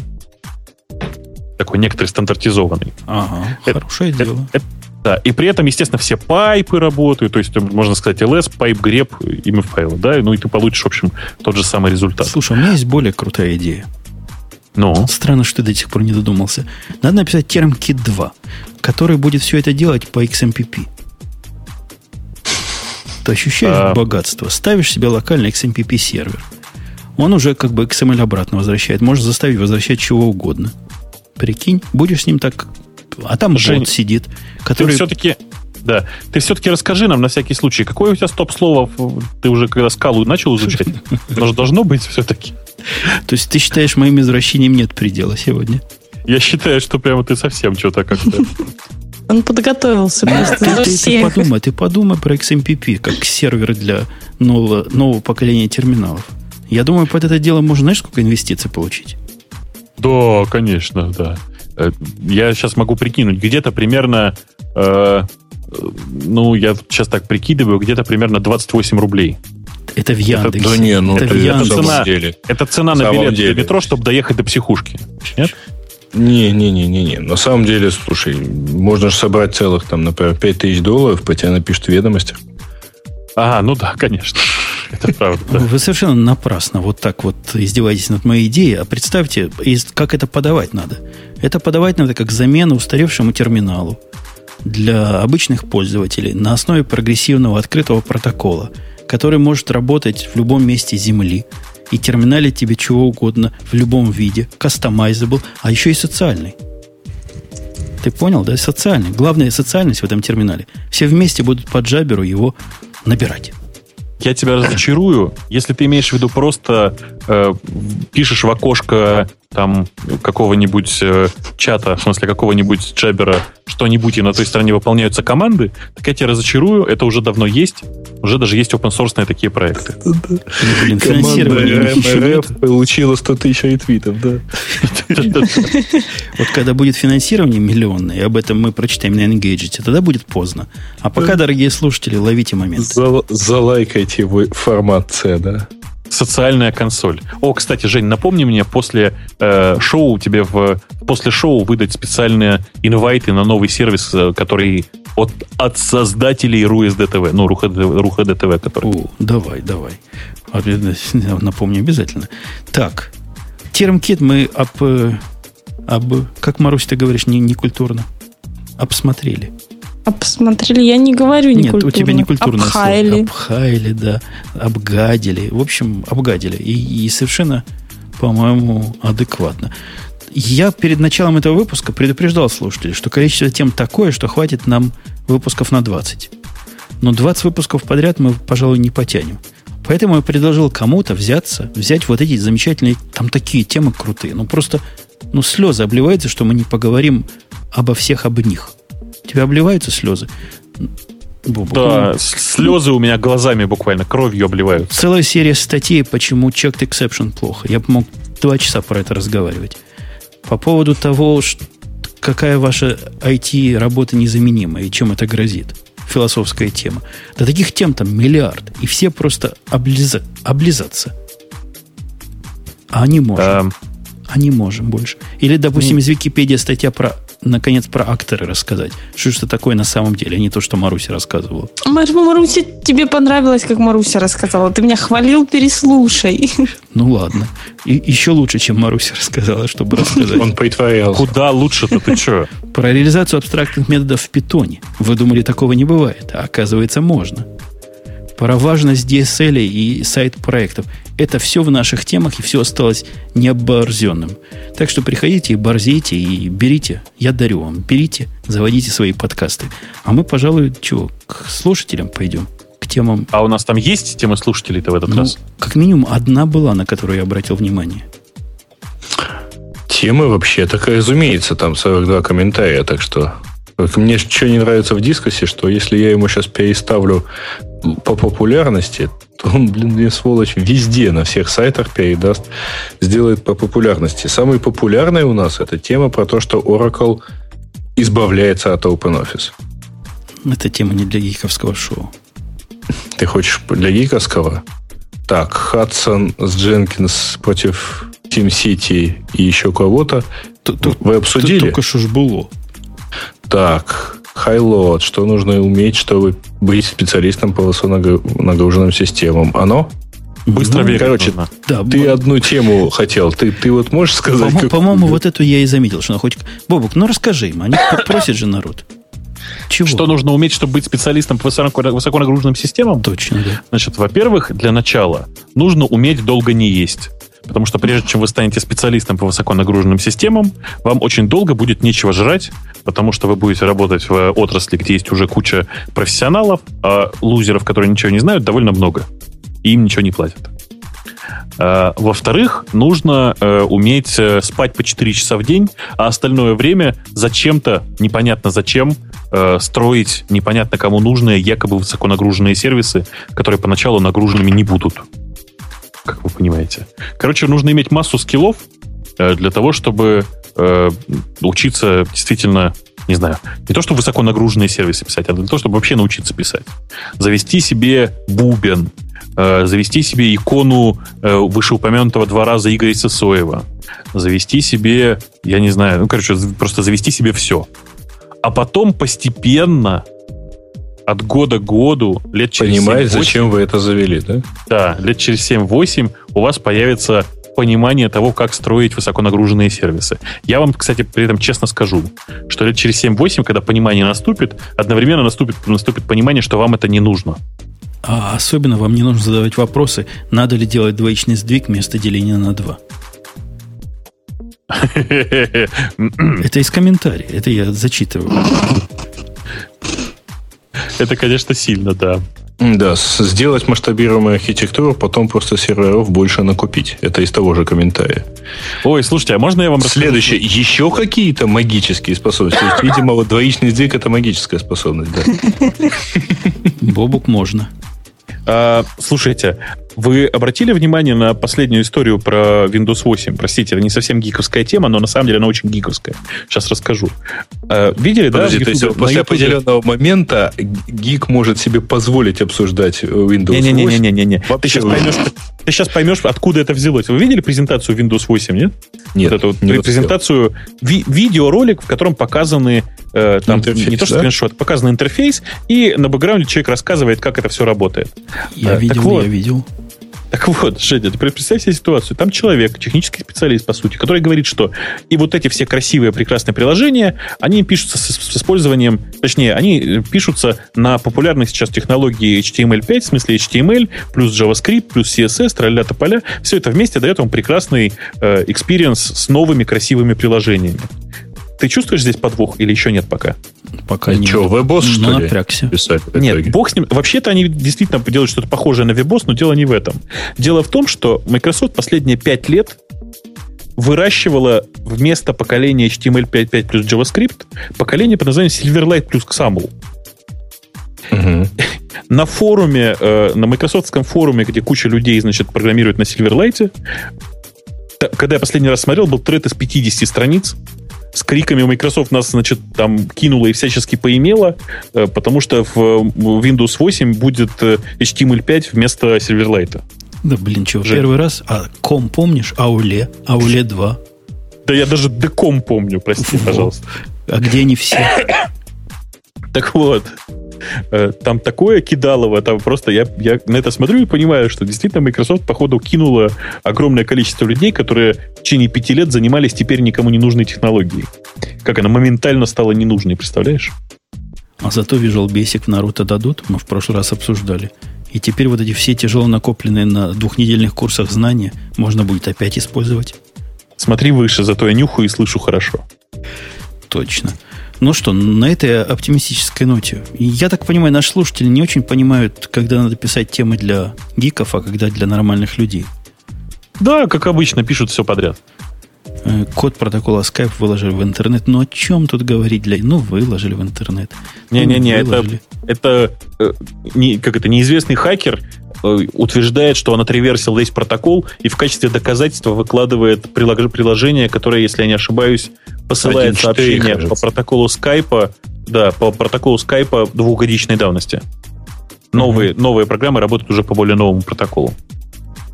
Ну и замечательно. Молодец. Не, ну он честно предупреждает, что он отреверсил 1.4, кажется. Нет, он и... пишет, что отреверсил все, а вот приложение для 1.4. Ага, ну при этом там довольно много всяких рассказов про то, как конец монополии скайпа и что-то такое подобное. Ну, что-то типа того, да. Нам еще предлагают про JavaFX тут э, настойчиво поговорить. Ну, чего про них? Закопаем уже, ну сколько можно? Да, по-моему, не откапывали. Ну вот, То пусть, есть, пусть смысле... там и лежит. Понятно. Все, ну что? Да, на этом да. будем, будем под... Бобок, ты не против подводить бабки и забивать гвозди? Я даже не знаю, почему мы это не сделали полчаса назад. Как? Более, более ну, Женя хотел темы. еще поговорить. Я? Да я в этом выпуске практически молчал. Да, конечно, конечно. конечно да, да. Наверное, коньяк оказался удачный на этот раз. Хорошо. Да, на этот раз для этого раза, я думаю, достаточно. Я напоминаю, что это был особый выпуск, не такой, как все остальные. То есть все остальные три в этом месяце, а может даже и четыре в некотором месяце, они другие, которые понятны любым людям и в которых слова знакомые гораздо проще находить. В этом были разные слова, но мы делаем это, собственно, для кайфа внутреннего. Внутренний кайф Бобук получили? Да еще какой? Ты что? То есть цель достигнута. Маруся, а ты хоть какой-то кайф? Я всегда получаю кайф от гиковских выпусков. Между Конечно. прочим. Она еще, она просто, понимаете, вот знаете, она в обычных выпусках, она обычно говорит, я умная, я красивая, а тут она говорит, а я люблю порты. И ходу. И сразу, и сразу Я мальчики думаю. все так напряглись отдельными частями, и прямо все так э, ринулись разыскивать фотографии А Марин. а чё ты завидуешь так, я не могу понять. Вот завидуешь. Марин, я не завидую, и я ревную. Почему ты им Ага. это рассказываешь? Какого черта Ну, ты им это рассказываешь? Это интимные, между прочим, вещи. Они как, Не ругайся они со как мной. только про твои порты слышат, Маруся, они сразу вспоминают про свои патчкорды. Да, Это была грязная, грязная шутка. Да. Был у нас еще Грей, который, похоже, даже этой грязной шутки не понял. Он сегодня вообще мало чего понимал. Не-не-не, ты что? Я много чего понимал.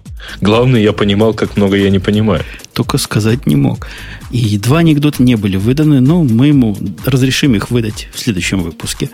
Ну на, да. на этом 241, о котором я вначале не сказал, а очень просили, подходит к концу, а на следующей неделе будет, как нетрудно догадаться, 242, если вдруг интернет не отключится. И тогда с вами услышимся в более человеческих и привычных для всех разговорах. Пока. Пока. Пока.